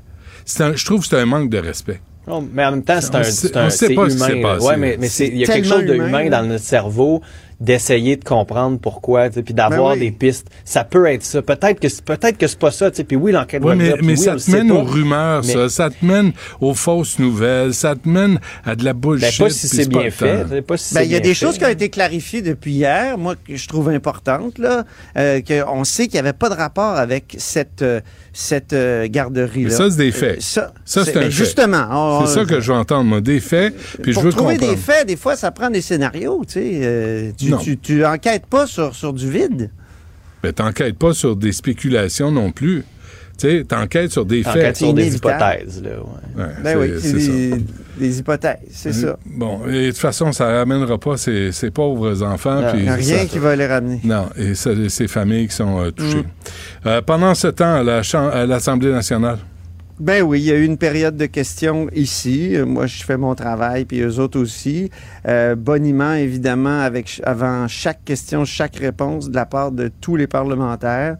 Évidemment, il n'y avait pas de chef présent, donc c'était une période de questions un peu particulière. Il y a eu deux échanges moi, qui ont retenu mon attention. Euh, ça concerne euh, le travail des enfants. D'abord, Alexandre Leduc de Québec solidaire qui a demandé à Jean Boulet, ministre du Travail, de refuser l'exception pour permettre le travail des enfants de 12, 13, 14 ans. Donc, euh, il y a un projet de loi qui s'en vient sur le travail des enfants, puis euh, tout le monde s'entend pour dire qu'il faudrait qu'il y ait un âge minimal. Et puis, euh, bon, une sorte de consensus autour de 14 ans, mais le ministre est comme pas capable de s'engager à dire euh, qu'il qui, qui, qui va refuser une exception pour les restaurants et les commerces de détail pour les enfants plus jeunes que ça. Donc, question qui, qui, qui est revenue aujourd'hui. Puis là, on sait que, écoute, ça a explosé le travail des, des, des moins de, de, de 14 ans. Là. Euh, C'était presque marginal l'an dernier. Pour les secondaires 1, 2, euh, c'est rendu massifié, comme le dit le Duc. Et euh, là, il y, a, il y a aussi une, une explosion des accidents de travail chez les jeunes. Alors, sa question, ça a été, est-ce que le ministre est d'accord pour dire qu'en bas de 14 ans, la job de nos enfants, c'est sur les bancs d'école, pas au Mm, McDo? mm, mm, Pas moyen d'avoir une réponse. Jean Boulet, il zigonnait. Il, il est pas capable de dire, il dit, bon, c'est vrai qu'il faut qu'il aille à l'école, mais il est pas capable de dire, je vais exclure ça. Euh, donc moi, j'ai texté à son, son j'ai texté son attaché de presse, puis il a dit non, non, elle dit non, non, il refuse pas, il peut pas donner le contenu du projet de loi avant qu'il soit Mmh. déposé. Bon, ben il me semble quand même qu'un ministre peut dire. Qu'il nous a annoncé il qu'il allait avoir un projet de loi. Ben c'est Il nous a annoncé ce qu'il allait contenir, mais il peut pas nous dire ce qu'il va contenir maintenant. Il pourrait dire quand même ce qui contiendra pas. Là, il n'y aurait pas d'outrage au Parlement. Donc, euh, ça veut dire qu'il est quand même ouvert à ce que certains lobbyistes demandent, c'est-à-dire euh, justement qu'il y ait une exclusion pour euh, les restaurants et le commerce de détail. Alors, un même, débat, hein. je trouve, qui est très intéressant. Mais avez-vous lu ce matin dans, dans le Devoir, il y avait une étude sur les euh, l'anxiété Oui. ou la dépression chez les jeunes, puis une des chercheurs disait qu'elle était surprise à quel point les jeunes travaillent tôt et beaucoup. Et à quel point les jeunes en secondaire 1 qui ont déjà une job, qui travaillent oui. déjà, que ça ajoute du stress, que ça, ajoute de l'anxiété. Ça n'a pas de sens. Secondaire 1. En bas, en bas de 14 ans, même 14 ans, là, tu sais, 14 ans, là, c'est, tu sais, tes envois travailler avec des adultes ou des ados, euh, je c'est, moi, je, je trouve ça un peu aberrant, là, qu'on, qu'on soit rendu à, à demander à des jeunes. Moi, je suis d'accord avec Alexandre Leduc là-dessus, là. Laissez-les, euh, laissons-les à l'école, les jeunes. Laissons-les être jeunes un peu. Ben, exactement. Ça va assez vite euh, comme ça, de toute façon. Euh, oui, bon- peut-être une exception pour les journaux. Oui, oui, non. les journaux. Les journaux. Mais c'est à veille de disparaître, fait que... De toute façon, ouais, c'est ça. Oui, c'est ça. Donc, réparer des que ça disparaisse parce que je trouve que c'est une belle, c'est un beau travail Ouais. euh, des enfants, travail très très court dans la journée, Mm. puis euh, qui permet quand même de, développer quand même la comment dire le sentiment de, de, de, La de responsabilité. responsabilité Ouais, ouais. quand même. Moi, je l'ai fait avec mes enfants. J'ai passé dix ans le journal, même euh, encore il y, a, il y a six ans, je le faisais avec, avec mes enfants. Mais c'est vrai que ça, ça prend pas toute leur journée, puis ça les empêche pas d'étudier. là. Non, c'est ça. Faut qu'ils dorment, là. Mais, mais il y a, ça a l'air, il y a de la job dans les mines, hein? On pourrait aller retourner dans les mines, les enfants. De toute façon, on Ça, lit c'est bon pour la responsabilité. Comme dans le bon on vieux sait temps. plus, c'est- on sait plus c'est quoi Germinal, il n'y a plus personne qui lit, fait que, euh, ils le sauront pas. Oh, eh bien placé. On va, on va se quitter là-dessus. Euh, merci à vous deux. On se reparle Avec demain. plaisir. À demain. Du Trisac. S'il y en a un dont la sagesse est pas encore arrivée avec le temps, c'est bien lui. Toujours aussi mordant que les premiers temps. Benoît Dutrisac. superbe, sublime, merveilleuse. Sauf que ce gars-là est quand même euh, rationnel et pragmatique. Mais ça pose un très grave problème. Je t'assure qu'il n'y a aucun politologue sérieux qui va te dire Oh, j'ai le droit. Un politologue, pas comme les autres. Là est passé. C'est pas le temps de faire ça. Loïc, bonjour. Bonjour, Benoît. Alors, les tremblements de terre en Turquie euh, mettent en difficulté M. Erdogan. Oui, oui, oui.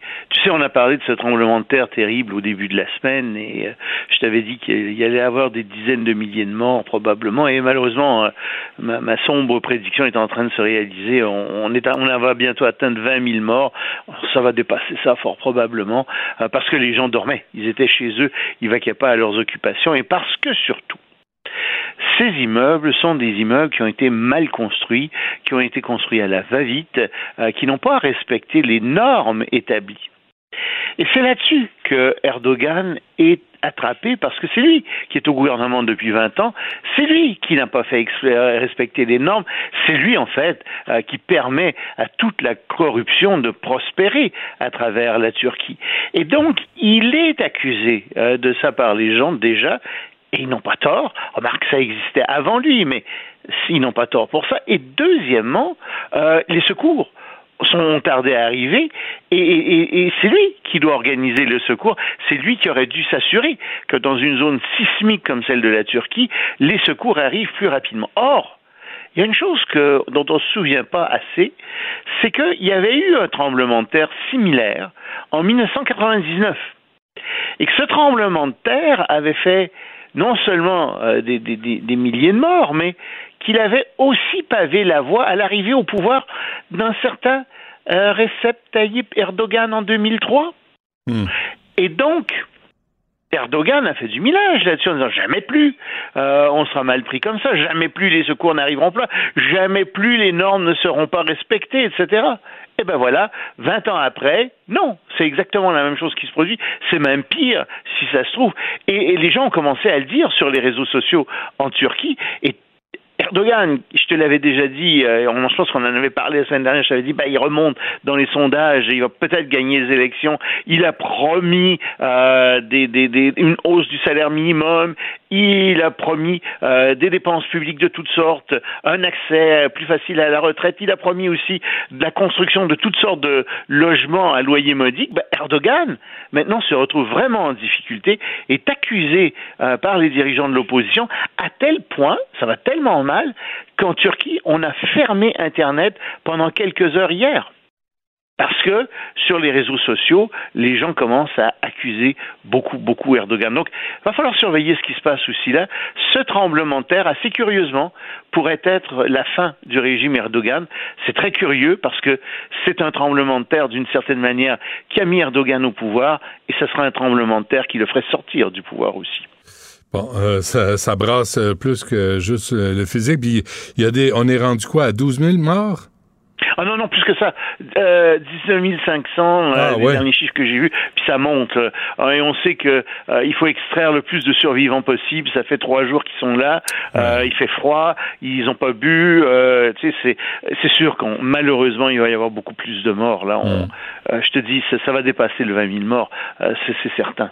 Bon, et en Israël, on s'enfonce dans la répression complètement dans la répression. Ça aussi, on en avait parlé, c'est un dossier qu'il faut suivre parce que euh, l'armée israélienne devient de plus en plus répressive. Elle est encouragée à faire ça par l'extrême droite ultra-religieuse fanatique euh, qui à laquelle malheureusement euh, Netanyahou s'est allié pour prendre le pouvoir. Ces gens tirent à balles réelles sur des maisons, ils rasent de plus en plus des maisons. En fait, ils font des punitions collectives. Tu sais, euh, quand dans un pâté de maison, euh, on soupçonne qu'il y a des gens qui sont euh, des dirigeants palestiniens ou des leaders palestiniens, ou qui sont euh, des gens qui vont attaquer l'armée, ou qui sont des, des terroristes, disons-le comme ça aussi, palestiniens, on rase tout le, papier, le, pâté de, de maison. C'est horrible de faire ce genre de punition collective. C'est complètement barbare, mais c'est ça qu'ils font. Et ça ne marche plus. Ils ont fait ça pendant des dizaines d'années, les Israéliens. Ils le font maintenant avec encore plus de dureté euh, maintenant que les religieux euh, détiennent une bonne partie du pouvoir, eh bien, ça ne marche plus et euh, les Palestiniens deviennent de plus en plus endurants au combat et ils utilisent de plus en plus d'armes.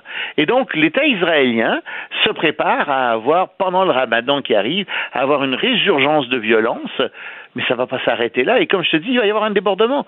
Euh, je te l'ai déjà dit, c'est certain que euh, les, euh, les, les, populations musulmanes autour d'Israël et ailleurs dans le monde vont devenir de plus en plus hostiles à Israël à mesure que la répression contre les Palestiniens va mmh. augmenter.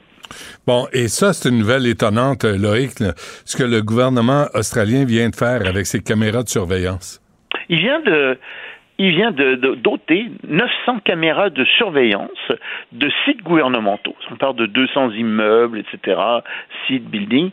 Pourquoi? Parce que le gouvernement craint que le gouvernement australien craint que le gouvernement chinois ait accès aux informations qui sont filmées par ces caméras.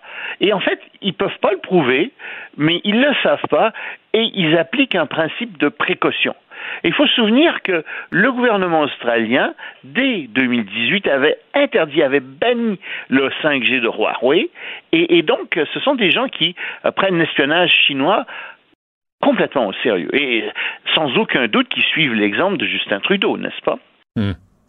Et donc, euh, c'est assez curieux ce qu'ils font là, parce qu'en même temps qu'ils font ça, c'est un nouveau gouvernement qui est arrivé, euh, et j'espère que tu as saisi l'ironie euh, mm-hmm. dans ma voix. Ouais. Et il y a des gens qui pourraient penser que je suis très sérieux quand je dis ça. mais il y a des... Oui, mais il faut toujours le dire, parce que des fois, tu fais des blagues, puis tu sais, les gens disent « Ah, ah oui, ben vraiment. Oui. Non, regarde, c'est une blague.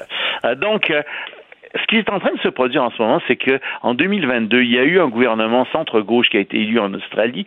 Ce gouvernement centre-gauche et centre-gauche essaie quand même de des liens commerciaux avec la Chine. Euh, il y a des grandes négociations qui ont lieu en ce moment parce que la Chine a mis des tarifs sur toutes sortes euh, d'importations qui viennent euh, d'Australie. Mais en même temps qu'ils mènent ces négociations, ça ne les empêche pas d'être très durs en matière d'espionnage et ils ont raison. Il ne faut pas craindre euh, la Chine. Il faut tout simplement euh, faire ce qu'ils font avec nous, dire vous faites comme ça, ah oui. œil pour œil, dent pour dent, on fait la même chose que vous tout simplement. Oui, parce qu'on ne sait pas, les caméras de surveillance de fabrication civilisations chinoises, euh, est-ce qu'elles sont connectées quelque part avec euh, les services euh, oui, oui. de- Puis J'ai des gens d'espionnage? qui me disaient qu'ils avaient reçu des circuits de Chine, puis qu'il y avait des circuits cachés qui étaient entre l'encre qui sert à imprimer, tu sais, qu'on met par-dessus, des espèces Ouais. d'encre brune ouverte qui a par-dessus, et la plaque des circuits elle-même, ils avaient camouflé ça. Euh, c'est- ça arrive qu'ils fassent ce, Ben, chose- ce genre de donc. choses. Ils sont très forts en espionnage. Soit dit en passant, euh, l'armée américaine a dit, ah, c'est curieux, sur le ballon météorologique, il y avait plein, plein, plein d'antennes. C'est bizarre, hein? Ah oui, pour attraper les, les, euh, les nuages et les flocons de neige. ça devait faire office de paratonnerre, probablement. Probablement. Euh. Soit de bonne foi un peu. OK, euh, C'est 30, ça. 30 secondes sur Kim Jong-un, s'il te plaît. Ah bah il a présenté en adoration sa fille Kun Jun-hye euh, qui a plus ou moins 10 ans. Euh, et, et donc euh, au moment où, enfin pour un grand dîner pour une grande parade militaire avec euh, 12 euh, missiles balistiques qui étaient là il nous a il a remontré c'est la deuxième fois au monde sa petite fille. Devant derrière elle il y avait des militaires en adoration véritablement. Et, et donc euh, il semble préparer sa succession avec cette fillette de 10 ans Imagine. Je pensais pas qu'il était capable de se reproduire, mais ça, c'est une autre histoire. Loïc Tassé, merci. À demain. Salut Benoît Du Trisac. Peu importe la manière qu'il choisit de s'exprimer, ses opinions sont toujours aussi saisissantes. La rencontre du rocher du Trisac. Dans ce cas-ci, est-ce que c'est criminel? Pantoute. Une dualité qui rassemble les idées. Mais non, tu peux pas dire ça. On rembobine cette affaire-là. Non, non, non, non. Prends soin de toi, là. Oui, Hein, tu me tu protèges. Je le sais. Compte toi-même. La rencontre du rocher du Trisac. Écoute, Benoît, quand Ouais. je parle. Sophie, bonjour. Benoît, Tu on- vas on- m'achever. tu vas m'achever.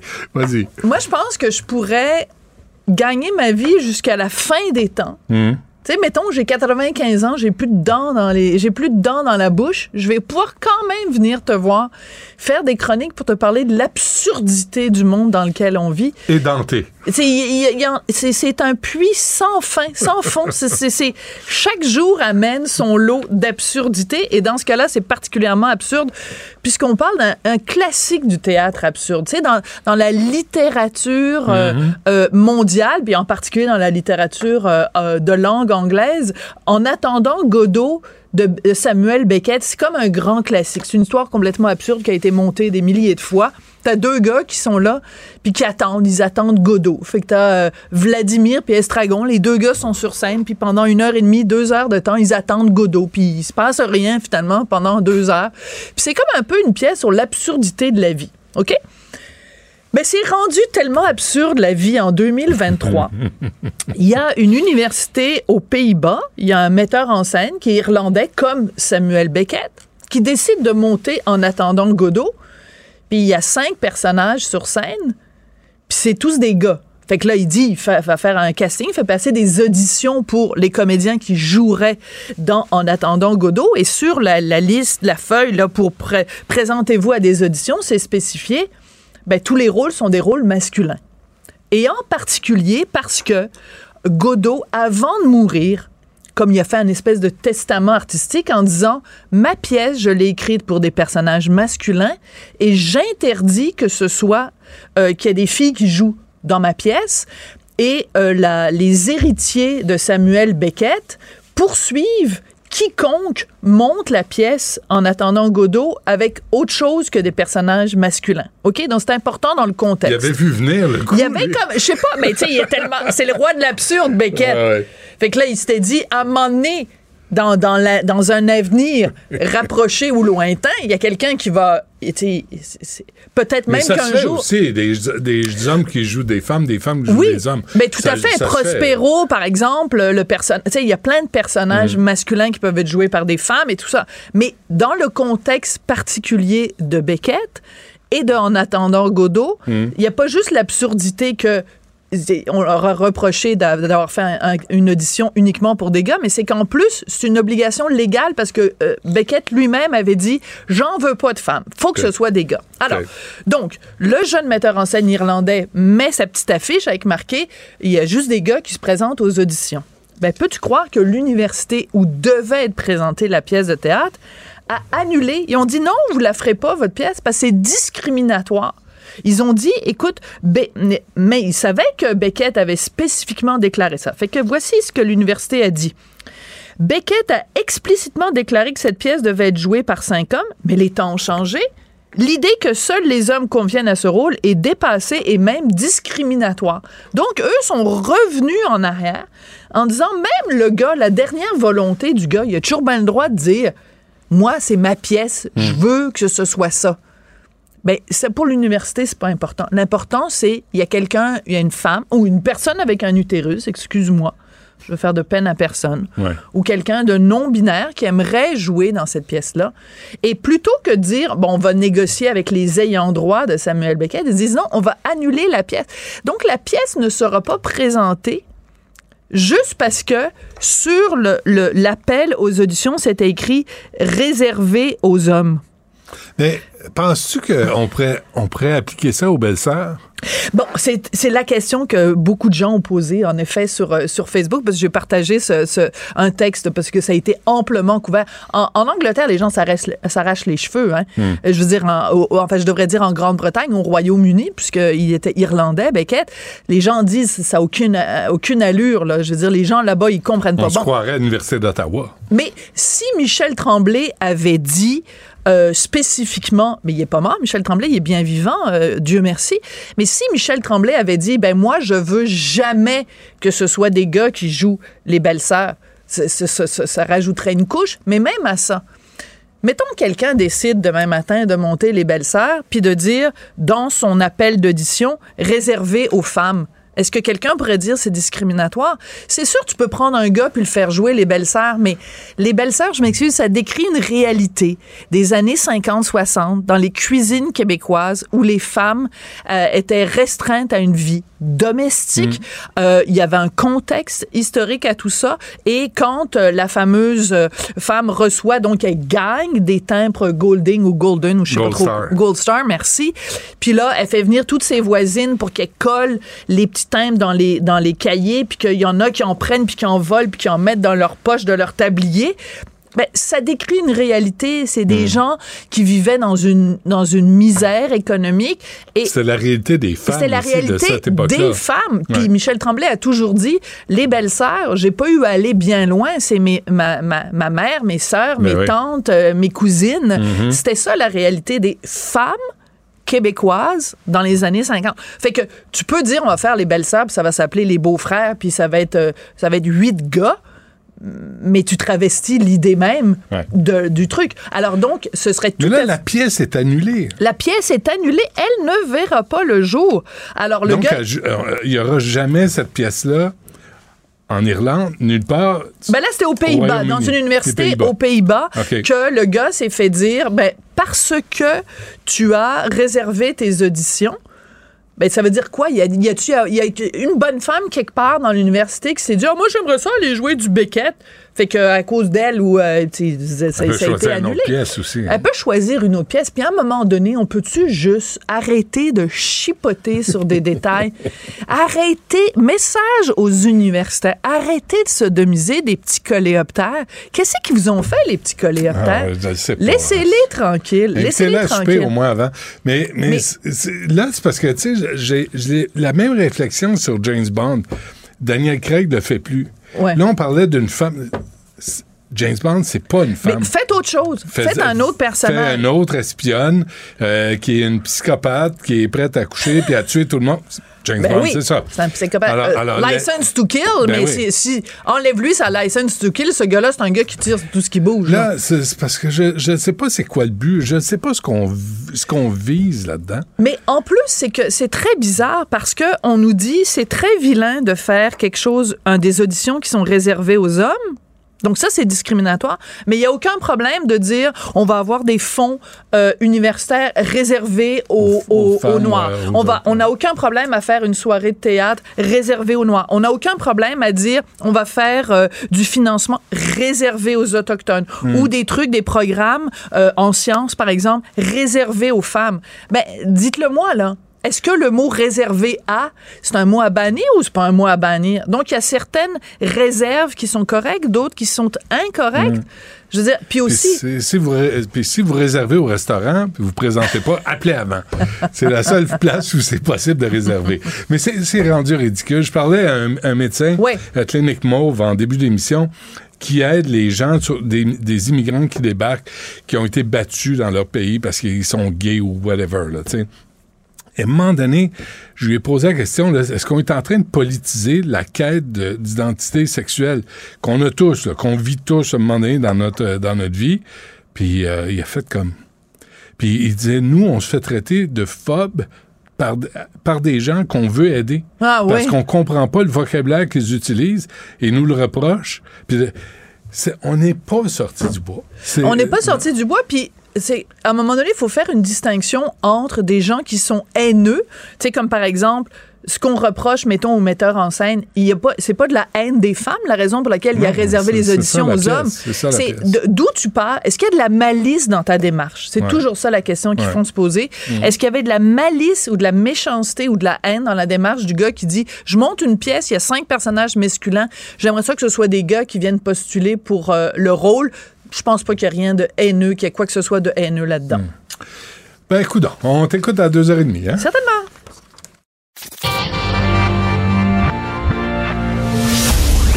Du Trisac. Il n'a peur de rien, sauf peut-être des qu'on orange. Savoir et comprendre l'actualité. Alexandre Morin-Villouellette. Eh, Alexandre, bonjour. Salut Benoît. Moranville. Moranville. Voilà. Pas Morinville, pas Morancy. Pas Morancy. Pas oui. Moranville. OK. C'est moi. Un nid de poule cause le bordel dans le tunnel ce matin? On dirait que c'est ton combo de tout ce que tu préfères, Benoît, du trafic à cause d'un nid de poule. Écoute, on a le- la tempête parfaite ce matin. Il y a eu une opération de colmatage qui a eu lieu dans le tunnel Louis-Hippolyte, La Fontaine. Puis ça a vraiment matin, démontré. à quelle heure?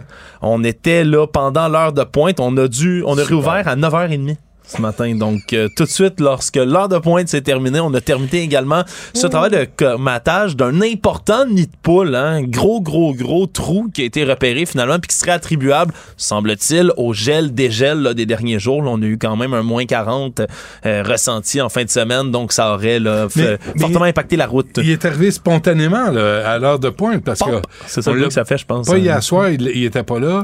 Pendant la nuit, il était pas là. On dit qu'habituellement, on essaie d'être, de, de- de prévoir ces, ce genre de travaux, de le faire la nuit lorsqu'il y a le moins de personnes possible, Il paraît mais... qu'il y a du monde qui travaille là la nuit aussi. Ouais, mais là, semble-t-il, si on a dû le faire d'urgence en pleine heure de pointe, il y a deux euh, raisons pour ça, Benoît. C'est soit A, on a vraiment mal planifié nos affaires, ou B, le trou était tellement gros que c'était dangereux là, de laisser les véhicules passer là-dessus. Ou C, on se calisse du monde. OK, ça, c'est une autre option, tu vois. Je l'avais pas évaluée, celle-là. Je la mettais dans mal s'organiser dans le A, Mais mais... En fait, c'est toujours A. On se calisse du monde, c'est toujours en A position suivi de- de Au ministère des Transports, on se calisse du monde, puis après, il y a les autres raisons. Ouais, mais là, c'était une des rares fois, tu vois, là, même la première depuis qu'on a commencé les travaux dans le tunnel, que c'était plus long se rendre sur l'île de Montréal que d'en sortir. On se rappellera, c'est deux Ben voies oui. pour rentrer, une pour sortir. Ça prenait, là, en Super. direction de la 132. Si vous étiez à Longueuil, c'était 1h20 ce matin, se rendre sur le pont tunnel. Donc, on veut, euh, on veut commencer à s'attaquer à tous ces problèmes parce qu'on va comprendre que il risque d'y en avoir d'autres, des imprévus comme ceux-là dans les Mhm. prochaines années, puis on veut éviter de faire ça à chaque fois. Saisi d'une centaine de vapoteuses. Oui, les vapoteuses, euh, mais pas n'importe lesquelles, là, pas celles qui permettent là, de respirer euh, des, euh, des, con- des Non. espèces de dérivés de nicotine. Non, on parle des wax pens, ceux qui ont de l'huile de THC à l'intérieur, donc de cannabis, et qui souvent enfreignent la limite permise. Et une enquête qui avait commencé en novembre dernier, qui a finalement abouti pour le service de police de la ville de Québec. On a arrêté un jeune homme de 23 ans qui avait une centaine, là, au-dessus d'une centaine de vapoteuses wax pen en sa possession, 700 grammes de cannabis, 500 pièces en argent comptant, un véhicule, tout ça a été saisi chez lui. Un homme qui n'avait pas d'antécédents judiciaires en semblable manière, semble-t-il. C'est que le wax pen, ben un, c'est très très populaire chez les jeunes maintenant. On peut consommer une quantité là, absurde de THC, là, la composante qui Ça fait le, le euh, high, le buzz. bon? Ben oui, ça fonctionne, ça fonctionne très très bien. Le problème, Benoît, c'est que tu peux amener ça à peu près n'importe où. là. Moi, dans mon temps, si je voulais sortir d'un cours au Ouais. secondaire puis aller fumer un, un joint sans me faire pogner, mais il fallait que je sorte dans le cours d'école ou que j'aille dans Ben un endroit reculé. Compliqué. Là, c'est tout petit, ça rentre dans ton coffre à crayon, tu peux le Ah, faire en classe, puis ça va Ah rien oui. sentir. Ben oui. Puis ça sent rien. Pas vraiment, non. Wow. Vapoter du cannabis, là, il n'y a pas vraiment d'odeur. Tout comme vapoter tout court, là, règle générale, moi, que tu sois vraiment à côté. Là. Ben oui. Tu, sais, tu peux être dans le fond de ton cours de biologie, te cachant dessus de la table en prétextant d'aller chercher un livre, puis prendre une bonne tirade de tout ça, puis rien comprendre de ton une cours. Ouais, parce que souvent, comme on dit, le- le- la forte teneur en la THC, là, il y, a- ouais. il y a des limites qui sont imposées par la SQDC, pas dans des, con- des, petits, euh, des petites capsules de consommation comme ceux-là. Bon, euh, alerte euh, SAQ euh, pour la météo. Ouais, alerte SAQ. Pour Ouais. aller chercher du vin? Non, un petit Pour se cocktail. dépêcher, ouais. Allez- Oui, le cocktail météo, là, là, je comprends, Mm. euh, qui va avoir lieu aujourd'hui. L'Environnement Canada qui a mis quelques alertes, pas ici à Montréal, du moins, mais c'est des alertes. Il y a des alertes de neige, des alertes de verglas, puis des alertes de tempête hivernale au Québec. Donc, on a de tout, dépendamment où vous êtes, sauf Ah, à Montréal. Montréal va avoir un tout petit peu là, de pluie Bon. verglaçante, mais on parle là à peu près 2 à 4 cm de neige, puis finalement, ça va se transformer en pluie au fur et à mesure. On va en attendre 3 degrés Celsius. Dans l'ouest, c'est vraiment du verglas. Là, à Gatineau, Abitibi, c'est de la pluie verglaçante. Même chose, Mauricie, Laurentide, Lanaudière, Montérégie. Mais à Québec, c'est 15 à 25 cm de neige qui va tomber. Donc, on a, euh, on a des précipitations un peu mélangées partout au Québec. Faites attention si vous êtes là. Sur Ça les va au mérite. Si tu mènes une bonne vie, t'es épargné. Ah! C'est le même que ça marche. C'est pour ça que Montréal est épargné, centre de la vertu. Le centre de la vertu est là où Québec solidaire siège. Euh, quel est le siège, justement, de plus sécuritaire dans l'avion? Oui, ben c'est une étude du Time Magazine que je trouvais assez intéressante. Merci. Au moment où on réserve nos billets dans l'avion, habituellement, on cherche le confort. Benoît, si tu mesures 6 pieds 3 comme moi, tu sais très bien que si t'es sur le bord de l'allée, tu risques d'avoir un peu plus de chances d'avoir de la place pour tes grandes cannes qu'ailleurs. Mais j'avais jamais pensé, hein. Tout d'un coup, mon avion s'écrase, où c'est que je veux me trouver dans cet appareil? Eh bien, semble-t-il que c'est en arrière. C'est les sièges en arrière dans le milieu qui sont les plus sécuritaires. Taux de mortalité de 28% quand il y a des écrasements seulement, comparativement à 44 pour les sièges dans le centre de l'appareil et vers l'avant. Puis il y a bien des gens d'habitude qui se disent, ouais, mais moi, je vais être proche des ailes, je vais être dans le centre de l'avion parce que les sorties de secours sont là. Si on est dans le chenoute, moi, je sors direct, je suis le premier Ben en dehors. Le problème, c'est que c'est aussi l'endroit le plus proche des ailes et donc du kérosène. Donc, oui. c'est l'endroit qui est le plus inflammable de l'avion. Et si vous êtes en avant complètement de l'avion, ben, quand ça écrase, ben, sous- c'est rare les avions qui s'écrasent comme à l'envers, là, la queue en premier. Donc, euh, vous risquez de vous faire aplatir euh, parmi les tout premiers. C'est bon, c'est noté. Merci, Alex. Salut.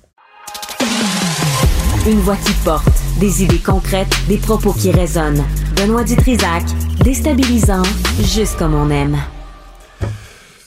On a, euh, on va revenir sur les transferts en santé, là, cette farce là, qui s'est passée, euh, ce- cette scène, euh, ce sketch à Ottawa.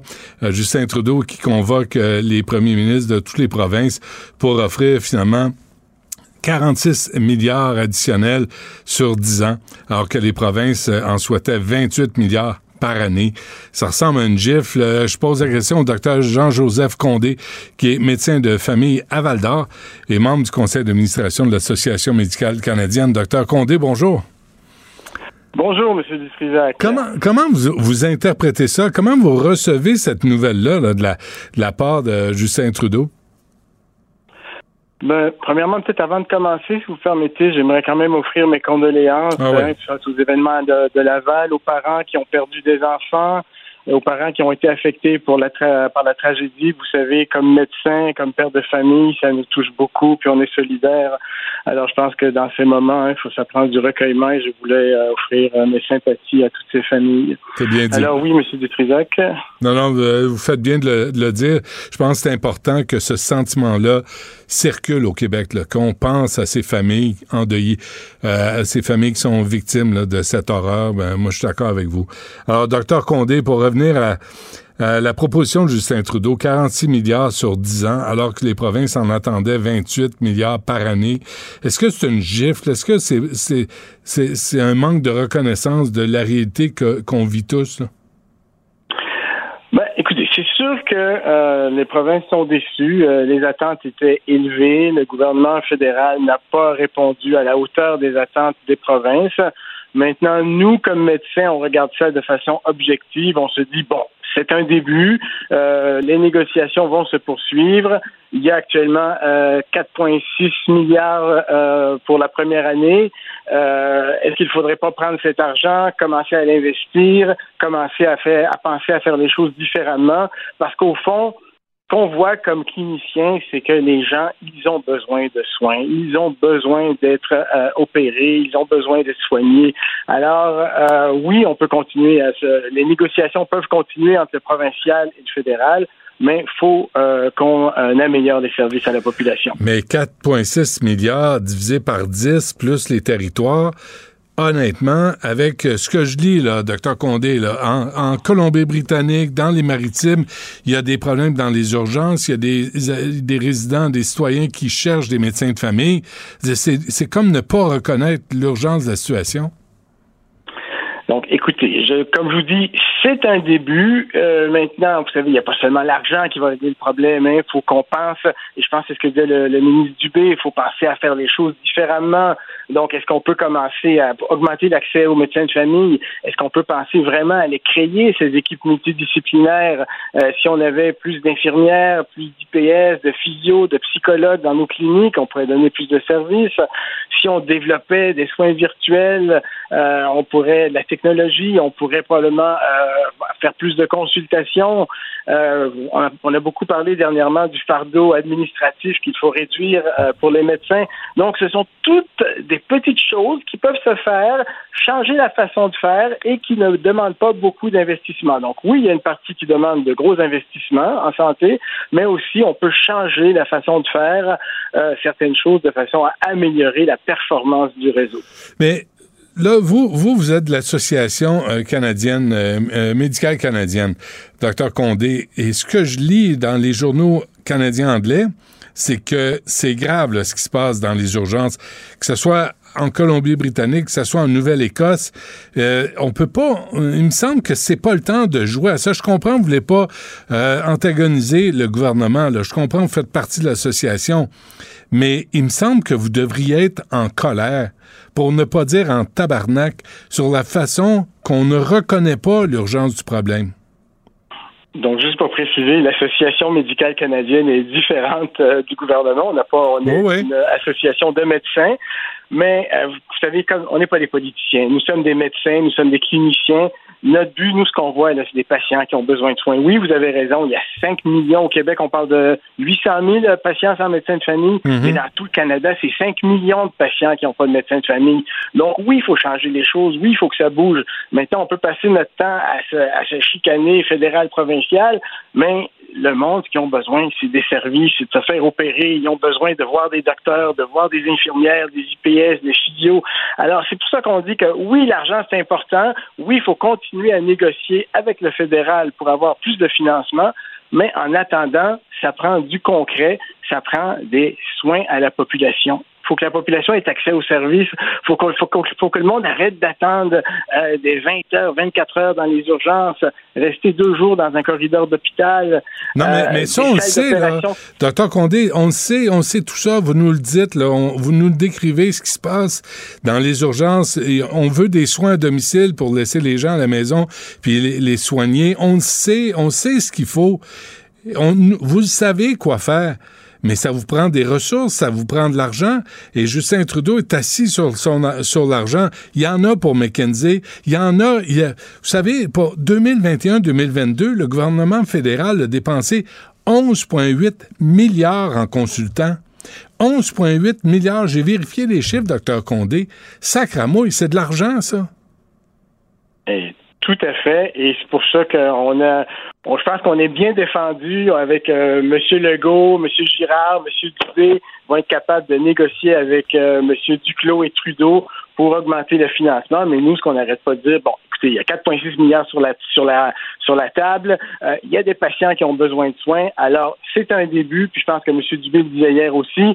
Euh, on, on, on applique le plan Dubé. On commence à modifier les choses. On commence à faire changer les choses Mhm. parce que que le monde a besoin, le monde a besoin de soins, ça peut plus attendre. là. Mm. La- la- les discussions, les négociations peuvent continuer, puis il faut qu'elles continuent avec le fédéral, mais en attendant, il faut qu'on commence à donner plus de services à la population. Mais quand on entend, sans- avant la rencontre, là, on entendait dans le Globe and Mail 100 milliards sur 10 ans, et déjà les gens disaient oui, c'est bien, mais c'est pas assez. Et là, on arrive avec 46 milliards sur 10 ans. Vous pouvez pas ne pas être déçu. Euh, Vous n'êtes pas déçu de la réaction un peu euh, ordinaire du euh, premier ministre Legault? Mais euh, au contraire, oui, je vous ai dit, on est. C'est sûr que comme tout, comme tout le monde, on aurait aimé avoir, on aurait aimé que, le gouvernement fédéral soit plus généreux. Mais c'est un début, là. Faut, faut- c'est un début. Puis je pense que M. Legault l'a dit. Là, hein, on va continuer à négocier. On va continuer. On va s'asseoir avec le fédéral. On va négocier. Donc c'est pas la fin. C'est pas la fin. C'est un début. Si on se rappelle, rappelez-vous la réunion de à Vancouver au mois de novembre des ministres de la santé. À ce moment-là, il y avait zéro sur la table. Il y avait rien du tout. Ils étaient partis en chicane avec euh, les, les- avec du clos. Alors là, tandis que là, on revient, on a une première rencontre, il y a de l'argent sur la table. Alors, pendant que les discussions continuent, les négociations continuent, soyons concrets, commençons à investir pour donner des services à la population. Il y a plein de choses qu'on peut faire. Il faut freiner l'exode des infirmières dans le privé. Tu sais, ça, ça prend pas beaucoup d'argent. Hein? Maisonneuve Rosemont dans l'actualité la semaine dernière. Euh, si on si on change les horaires de travail, on modifie les horaires de travail, on arrête le TSO, ben peut-être qu'on va freiner l'exode d'infirmières dans le privé. Euh, si on freine l'exode d'infirmières dans le privé, ben ça va, on va pouvoir ouvrir des lits dans les hôpitaux. C'est pas qu'il pas de lits, c'est qu'il n'y a pas d'infirmières pour les ouvrir. Les salles d'opération, vous le savez comme moi, il y a des salles d'opération qui restent fermées parce que il n'y a pas de personnel pour les opérer. Le matériel est là, mais on n'a pas d'infirmières, on n'a pas d'inhalothérapeute pour ouvrir les salles d'opération. Alors, c'est toutes des choses qui peuvent se faire en modifiant notre façon de faire, mais euh, qui ne demandent pas beaucoup d'argent. C'est sûr que quand on va dans le techno, quand on va dans, et vous, l'avez mentionné très bien, euh, l'hospitalisation à domicile, ben ça, ça va prendre des sous, là, parce que là, il va falloir monitorer les patients chez eux, il va falloir être capable de suivre leur, euh, leur signe vitaux à la maison. Euh, le virtuel, ça va prendre des sous. Donc, euh, si- ça prend les deux. Ça prend de l'argent, mais il faut aussi changer nos façons de faire. Avant qu'on se quitte, quel est l'état d'esprit de chez vos collègues, vous, docteur Condé et vos collègues? Mais vous, vous- vous l'avez vu, vous le voyez tous les jours, hein, tous les travailleurs de la santé, pas juste les médecins, a- l'épuisement professionnel est présent. Euh, on sort de deux années et demie de COVID. Euh, notre dernier sondage, 53% des médecins se disaient avoir vécu de l'épuisement professionnel dans la dernière année. Donc oui, on est surmené. Euh, les- la population, euh, la population manque de soins, euh, manque d'accès aux soins de santé. Les médecins vieillissent, euh, aussi comme le reste de la population. Les médecins prennent leur retraite. Il y a une surcharge de travail. Donc oui, il y a de l'épuisement. Puis ça aussi, il va falloir s'occuper de euh, des conditions de, de, de la santé de nos médecins, de la Mm. santé de nos travailleurs de la santé. Hmm. Bon, ben, on lâche pas, hein? Je, je, souligne votre optimisme. Puis, euh, je vous remercie. euh, merci pour cette entrevue. Merci pour les bons Ben oui. mots aussi euh, d'emblée, aux familles. Ben oui, ben oui, mais faut être optimiste. Faut être optimiste. C'est un début. Souvenez-vous, il y a deux mois, il n'y avait pas d'argent sur la table. Là, il y a 4,6 milliards. C'est un début, mais on continue à négocier avec le fédéral. Puis on commence à. On, les, les gens veulent du concret. Là. On s'en va dans le concret, puis on change les choses. Très bien. Docteur Jean-Joseph Condé de l'Association médicale canadienne. Merci à vous. À la prochaine. Au plaisir. Au revoir. Vous écoutez Du Trisac. Cube Radio. Sex audio avec Anaïs Gertin-Lacroix. I want to go live because this is what pain looks like. This is what it looks like. Okay? This is what it looks like. F the fing internet. F the constant exploitation and objectification of women. It's exhausting. It's exhausting. Anaïs, bonjour.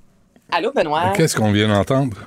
On vient d'entendre, c'est euh, Kyoto Cinderella, qui est une joueuse populaire euh, sur Twitch, euh, Benoît. Donc, elle a 28 ans et euh, il y a quelques semaines de ça, elle était victime de ce qu'on appelle les deepfakes. Donc, son visage s'est retrouvé euh, mis dans une vidéo pornographique sur le corps d'une actrice porno, comme si c'est elle qui avait accepté de faire et qui avait eu le désir de faire un film pornographique. Et ça, ça existe depuis longtemps. Il y a plusieurs actrices qui ont été victimes de ça, comme Scarlett Johansson encore ou Emma Watson. Mais là, d'avoir comme ça cette femme-là qui, et c'est en pleurs là, qu'elle a décidé de parler sur les médias sociaux, montrant à quel point ça peut réellement détruire quelqu'un. Et il y a eu, Benoît, plusieurs études, plusieurs essais là-dessus, justement, montrant qu'il peut y avoir de vrais dommages psychologiques et ça profonde, là, à voir une vidéo pornographique, publier des gens qui la republient, qui, qui partagent, qui commentent. Là, tu te dis, mais c'est parce que c'est pas moi, mais c'est mon visage, tu Mhm. comprends, qui est Mhm. là. Donc là, cette jeune femme-là a pris la parole sur les médias sociaux, puis là, ça soulève vraiment euh, un questionnement. Tout d'abord, le New York Times, euh, hier, expliquait, Benoît, que ça peut des fois coûter seulement 20 dollars, OK? Donc, il y a des gens qui font ça de leur vie, là, des sleepsy bags, là, des assholes, excuse-moi, leur- c'est ça, là, des, des- des mauvaises personnes là, qui vont littéralement, euh, tu leur donnes 20 dollars, puis eux vont être capables de faire ce montage-là et tu peux mettre le visage de la personne que tu désires, OK? 20 piastres, Benoît. C'est d'un ridicule. Ben oui. Et au-delà de Pour ça, c'est ruiner la vie de quelqu'un. Exactement, c'est ça. là. C'est pas je te fais une mauvaise blague comme les montages de Noël où on met le visage de quelqu'un sur un, un lutin qui danse là, qu'on reçoit par courriel. là. Ça, ça, ça peut être Ben drôle oui. de- une- une 30 secondes. Là. Ben oui. Mais là, on parle vraiment de, de deepfake et c'est la loi, Benoît, qui est extrêmement troublante là-dedans parce que euh, il y a une loi concernant le porn revenge, donc le porno de vengeance. Si tu as un rapport sexuel avec quelqu'un et que par la suite, bon, c'est filmé puis que la personne la de façon non, euh, non consensuelle, ça, la loi te permet, exemple, de d'aller en justice contre cette personne-là. Toutefois, quand il est question de deepfake, OK, encore à ce jour, la France, mais déjà en 2016, Benoît essayait de, mettre une loi, mais c'est tellement compliqué parce que euh, ça va dans ce qu'on appelle les fausses nouvelles, les fake news, mais là, ce qu'il dit, c'est, ben, c'est un film porno, c'est pas une fausse nouvelle en soi, c'est un visage qui existe, c'est un film qui existe réellement. On n'essaie pas t- nécessairement de véhiculer des fausses nouvelles comme on a pu voir, exemple, avec la COVID et tout ce qui est les complotistes. Donc, encore à ce jour, une loi précise sur ces fameux montages vidéo-là pornographiques, ça n'existe pas, Benoît. Il est recours et encore faut-il trouver la personne qui a fait ces montages-là. Encore là, c'est ultra difficile. Donc, tu te retrouves, ce sont des victimes majoritairement féminines qui se retrouvent dans le néant, devant rien, avec cette vidéo-là qui se promène, qui fait des petits sur Internet, puis on sait que c'est ultra difficile également à effacer par la suite et il n'y a pas de recours. Donc, plusieurs femmes disent que c'est littéralement euh, un, un viol parce que tout le monde pense que tu as eu ce rapport sexuel-là alors que ce n'est pas ton corps et que tu n'as pas désiré ça. Ça Donc, c'est ce que c'est. Ça doit être épouvantable à vivre. Oui. Oui, écoute, le jour au lendemain, tu te lèves, quelqu'un t'envoie un lien, puis là, tu te rends compte que c'est toi qui es en train de faire une fellation à un parfait inconnu. Là, tu sais que ça, c'est sur des sites Internet, puis que tout le monde voit ça et que les gens pensent, parce qu'avec la technologie maintenant, et même des fois, on peut ajouter la voix, intelligence artificielle, ben, on dirait vraiment que c'est toi. Donc là, tu as beau dire non, c'est pas moi. Oublie ça, le mal est fait. Là. Les gens pensent réellement que c'est toi qui as eu ces rapports sexuels-là, puis c'est ça. Ça s'efface pas par la suite. On le sait, tout ce qui est sur le web, sur Internet, ça reste là. Ça doit être réellement un cauchemar, puis c'est pour ça qu'elle est en pleurs, que oui, elle dit fuck Internet, puis là, en même temps, sa vie est de travailler sur Internet, mais ce côté noir-là, sombre-là, il n'y a, y a personne qui accepte ça et qui a envie de vivre ça. Donc, c'est vraiment troublant parce qu'il n'y a pas de recours, Benoît. Hmm. Euh, tu veux revenir sur euh, le sujet d'hier? là? Euh, La masturbation. Ben oui. Ben oui, parce qu'il y a plusieurs raisons, Benoît, pour se masturber. Moi, je pense, je me dis, c'est du plaisir, c'est heureusement. Ben oui. C'est ce qui est, ben, ça me semble la base. Ben, si ça fait mal, euh, c'est pas, pas évitant. Ben, il y en a qui aiment ça, par contre. On va se Ah rappeler oui. quand il y a de la douleur. Mais, OK, on a justement sauté plus de 3000 personnes et il y en a 30 seulement qui disent que c'est pour le plaisir. Écoute, là, c'est pas beaucoup. Sinon, d'autres personnes, 26 disent que c'est pour répondre à une pulsion. Moi, je trouve que ça va pas mal ensemble. Souvent, la pulsion sexuelle, en même temps, il y a du plaisir dans tout ça. 19% pour lutter contre le stress. Imagine-toi, 6 Ah oui. pour s'endormir. Donc, tu sais, si vous souffrez d'insomnie, vous savez quoi faire maintenant avant de dormir. Et 4% pour augmenter leur confiance en eux. Ah oui. ben oui, me intéressant, ça. Ben non, c'est intéressant. Euh, et- Comme si avoir un orgasme fait en sorte que ça donne comme un, un petit kick, une petite confiance en toi et par la suite, tu peux affronter ta journée. Donc, c'est vraiment la confiance en soi. C'est quand même 4 là, c'est pas négligeable. là. Mais là, tu me disais que les femmes pensaient à leur ex quand elles se, se branlaient? Oui, absolument. Puis écoute, là, on est euh, plus que 50% Benoît, là, dans ces- ça, c'est la même étude. Mais c'est vraiment dans les rapports sexuels. Souvent, tu ne penses pas à la personne qui est devant toi. C'est l'ancien conjoint ou l'an- une ancienne relation sexuelle, du moins, là, qui t'a plu, qui te revient en tête. Mais tu sais, tout ça, j'en parle, puis en même temps, je me dis, on serait peut-être mieux de pas le savoir. Mais les hommes, ils pensent à qui pendant ce temps-là? Ben, les hommes, très souvent aussi, vont penser à lancer une relation sexuelle ou sinon, vous avez vraiment le, le classique du Angelina Jolie où vous allez penser à Ben, une voyons. star en soi ou euh, penser à un film porno, exemple, que vous avez vu. Mais tout ça pour dire qu'au final, c'est bien rare qu'on est dans le moment à 100 avec la personne. Oui, la personne devant nous nous excite. puis il y a peu, des non? mêmes, ben oui, puis il y a des moments où on est vraiment en communion, en symbiose, mais la majorité du temps, lorsqu'il y a une relation sexuelle, ben les deux pensent, peut-être pas tout le long, mais ont un petit flash de temps en temps de gorge profonde ou euh, l'ancien euh, Denis, l'ancien conjoint. Donc, écoute, euh, Denis. on le salue. J'ai aucune idée qui est Denis. Denis. Sacre-moi. Tu, tu sors des messieurs de 70 75 ans. Hey, je te rappelle que mon fils s'appelle Albert. hein. C'est le, re- c'est le retour. euh, Ouais, non, mais. Denis, c'était c'était comme un prénom entre les deux. Là. bon, et euh, on a le temps pour le jouet sexuel. Jouet sexuel, euh, Benoît, qui vient tout juste d'être créé, c'est le premier jouet sexuel conçu pour les femmes qui viennent d'accoucher et je trouve ça fantastique. Donc, le nom de ce jouet-là, c'est le Whisperer. Écoute, mon anglais, gars, le chuchoteur, on va dire en français. Donc, c'est Ouais. un jouet sexuel euh, avec des... euh, tout d'abord, ben, évidemment, c'est en silicone, c'est ultra doux et il a été créé pour répondre au tissu cicatriciel, entre autres. Et souvent, les femmes vont être vraiment euh, sensibles. On a peur d'avoir la pénétration parce que souvent, bon, il y a eu des points de suture dans tout ça. Donc, Mm. c'est un jouet sexuel qui est conçu tout d'abord pour la stimulation clitoridienne, mais le, et la, la vibration est vraiment douce. Donc, certaines personnes, là, quand tu es dedans, tu n'as pas besoin de ce vibrateur-là si tu viens pas d'accoucher parce que tu peux dire, ouais, mais je sens pas grand-chose. Mais pour une femme qui a accouché il n'y a pas si longtemps, qui veut renouer avec sa sexualité, des fois, on a besoin d'avoir une, vraiment une petite, petite pulsion parce que ça demeure encore vraiment sensible. Donc, le chuchoteur est le premier jouet sexuel officiellement sur le marché conçu pour les femmes qui ont envie de reconnecter avec leur sexualité puis que tranquillement, euh, on va réessayer la pénétration. Mais tu sais, on sait que ça peut prendre du temps. 75 des femmes ont peur de avoir une première relation sexuelle. Des fois, ça prend jusqu'à trois mois. Donc, c'est ou même six semaines. Je te dirais, ça, c'est, je vais pas dire la norme, mais hab- habituellement, ça prend environ six semaines. Mais c'est une belle façon, je trouve, d'introduire, de réintroduire la sexualité dans sa vie avec le chuchoteur. As-tu choisi le verbe? C'est le verbe. Introduire. Ouais, en le disant, je me Ouais, suis tu dit, le savais, hein? C'était fort, c'était fort, bravo. non, je ne le savais pas, c'est sorti tout seul, mais je me suis trouvée bonne. Je me Ben, suis- non, me non, c'est le verbe qui, qui s'applique. Mais, mais c'est c'est vrai Denis qu'il y a. fait dire bravo. Denis, oui. Denis, monsieur. euh, mais c'est comme la transition hein, entre euh, euh, l'accouchement puis euh, reprendre la vie active. Ben, ça- absolument, Une puis- petite transition. Une petite transition, puis tu sais, là, au début, là, c'est pas nécessairement si beau que ça. Hein, Benoît, on va se l'avouer, là, on va se le dire. Donc, la femme peut avoir crainte de se toucher elle-même pour se faire, de, de se faire mal, li- littéralement. Des fois, c'est comme je te dis, point de suture. Le, le conjoint a pas nécessairement, tu sais, c'est pas de quoi faire. Tu sais, c'est une zone euh, assez euh, sensible. Donc, d'avoir comme ça un petit vibrateur, tester ça dans ta chambre Ben oui. seule, je trouve que c'est vraiment, ça, c'est une bonne idée. En pensant à ton ex. Parfait. Merci, Anaïs. triste. Ben non, c'est correct. Moi, je juge pas. Euh, C'est pas moi qui parle, c'est la science. Je voilà. le sais, je le sais. Ce ne, ce ne sont que des mots de science qui sortent de ta bouche. Merci, Anaïs. On se reparle demain. Merci à toute l'équipe. Il y a Yasmine qui suit à l'instant. Cube Radio.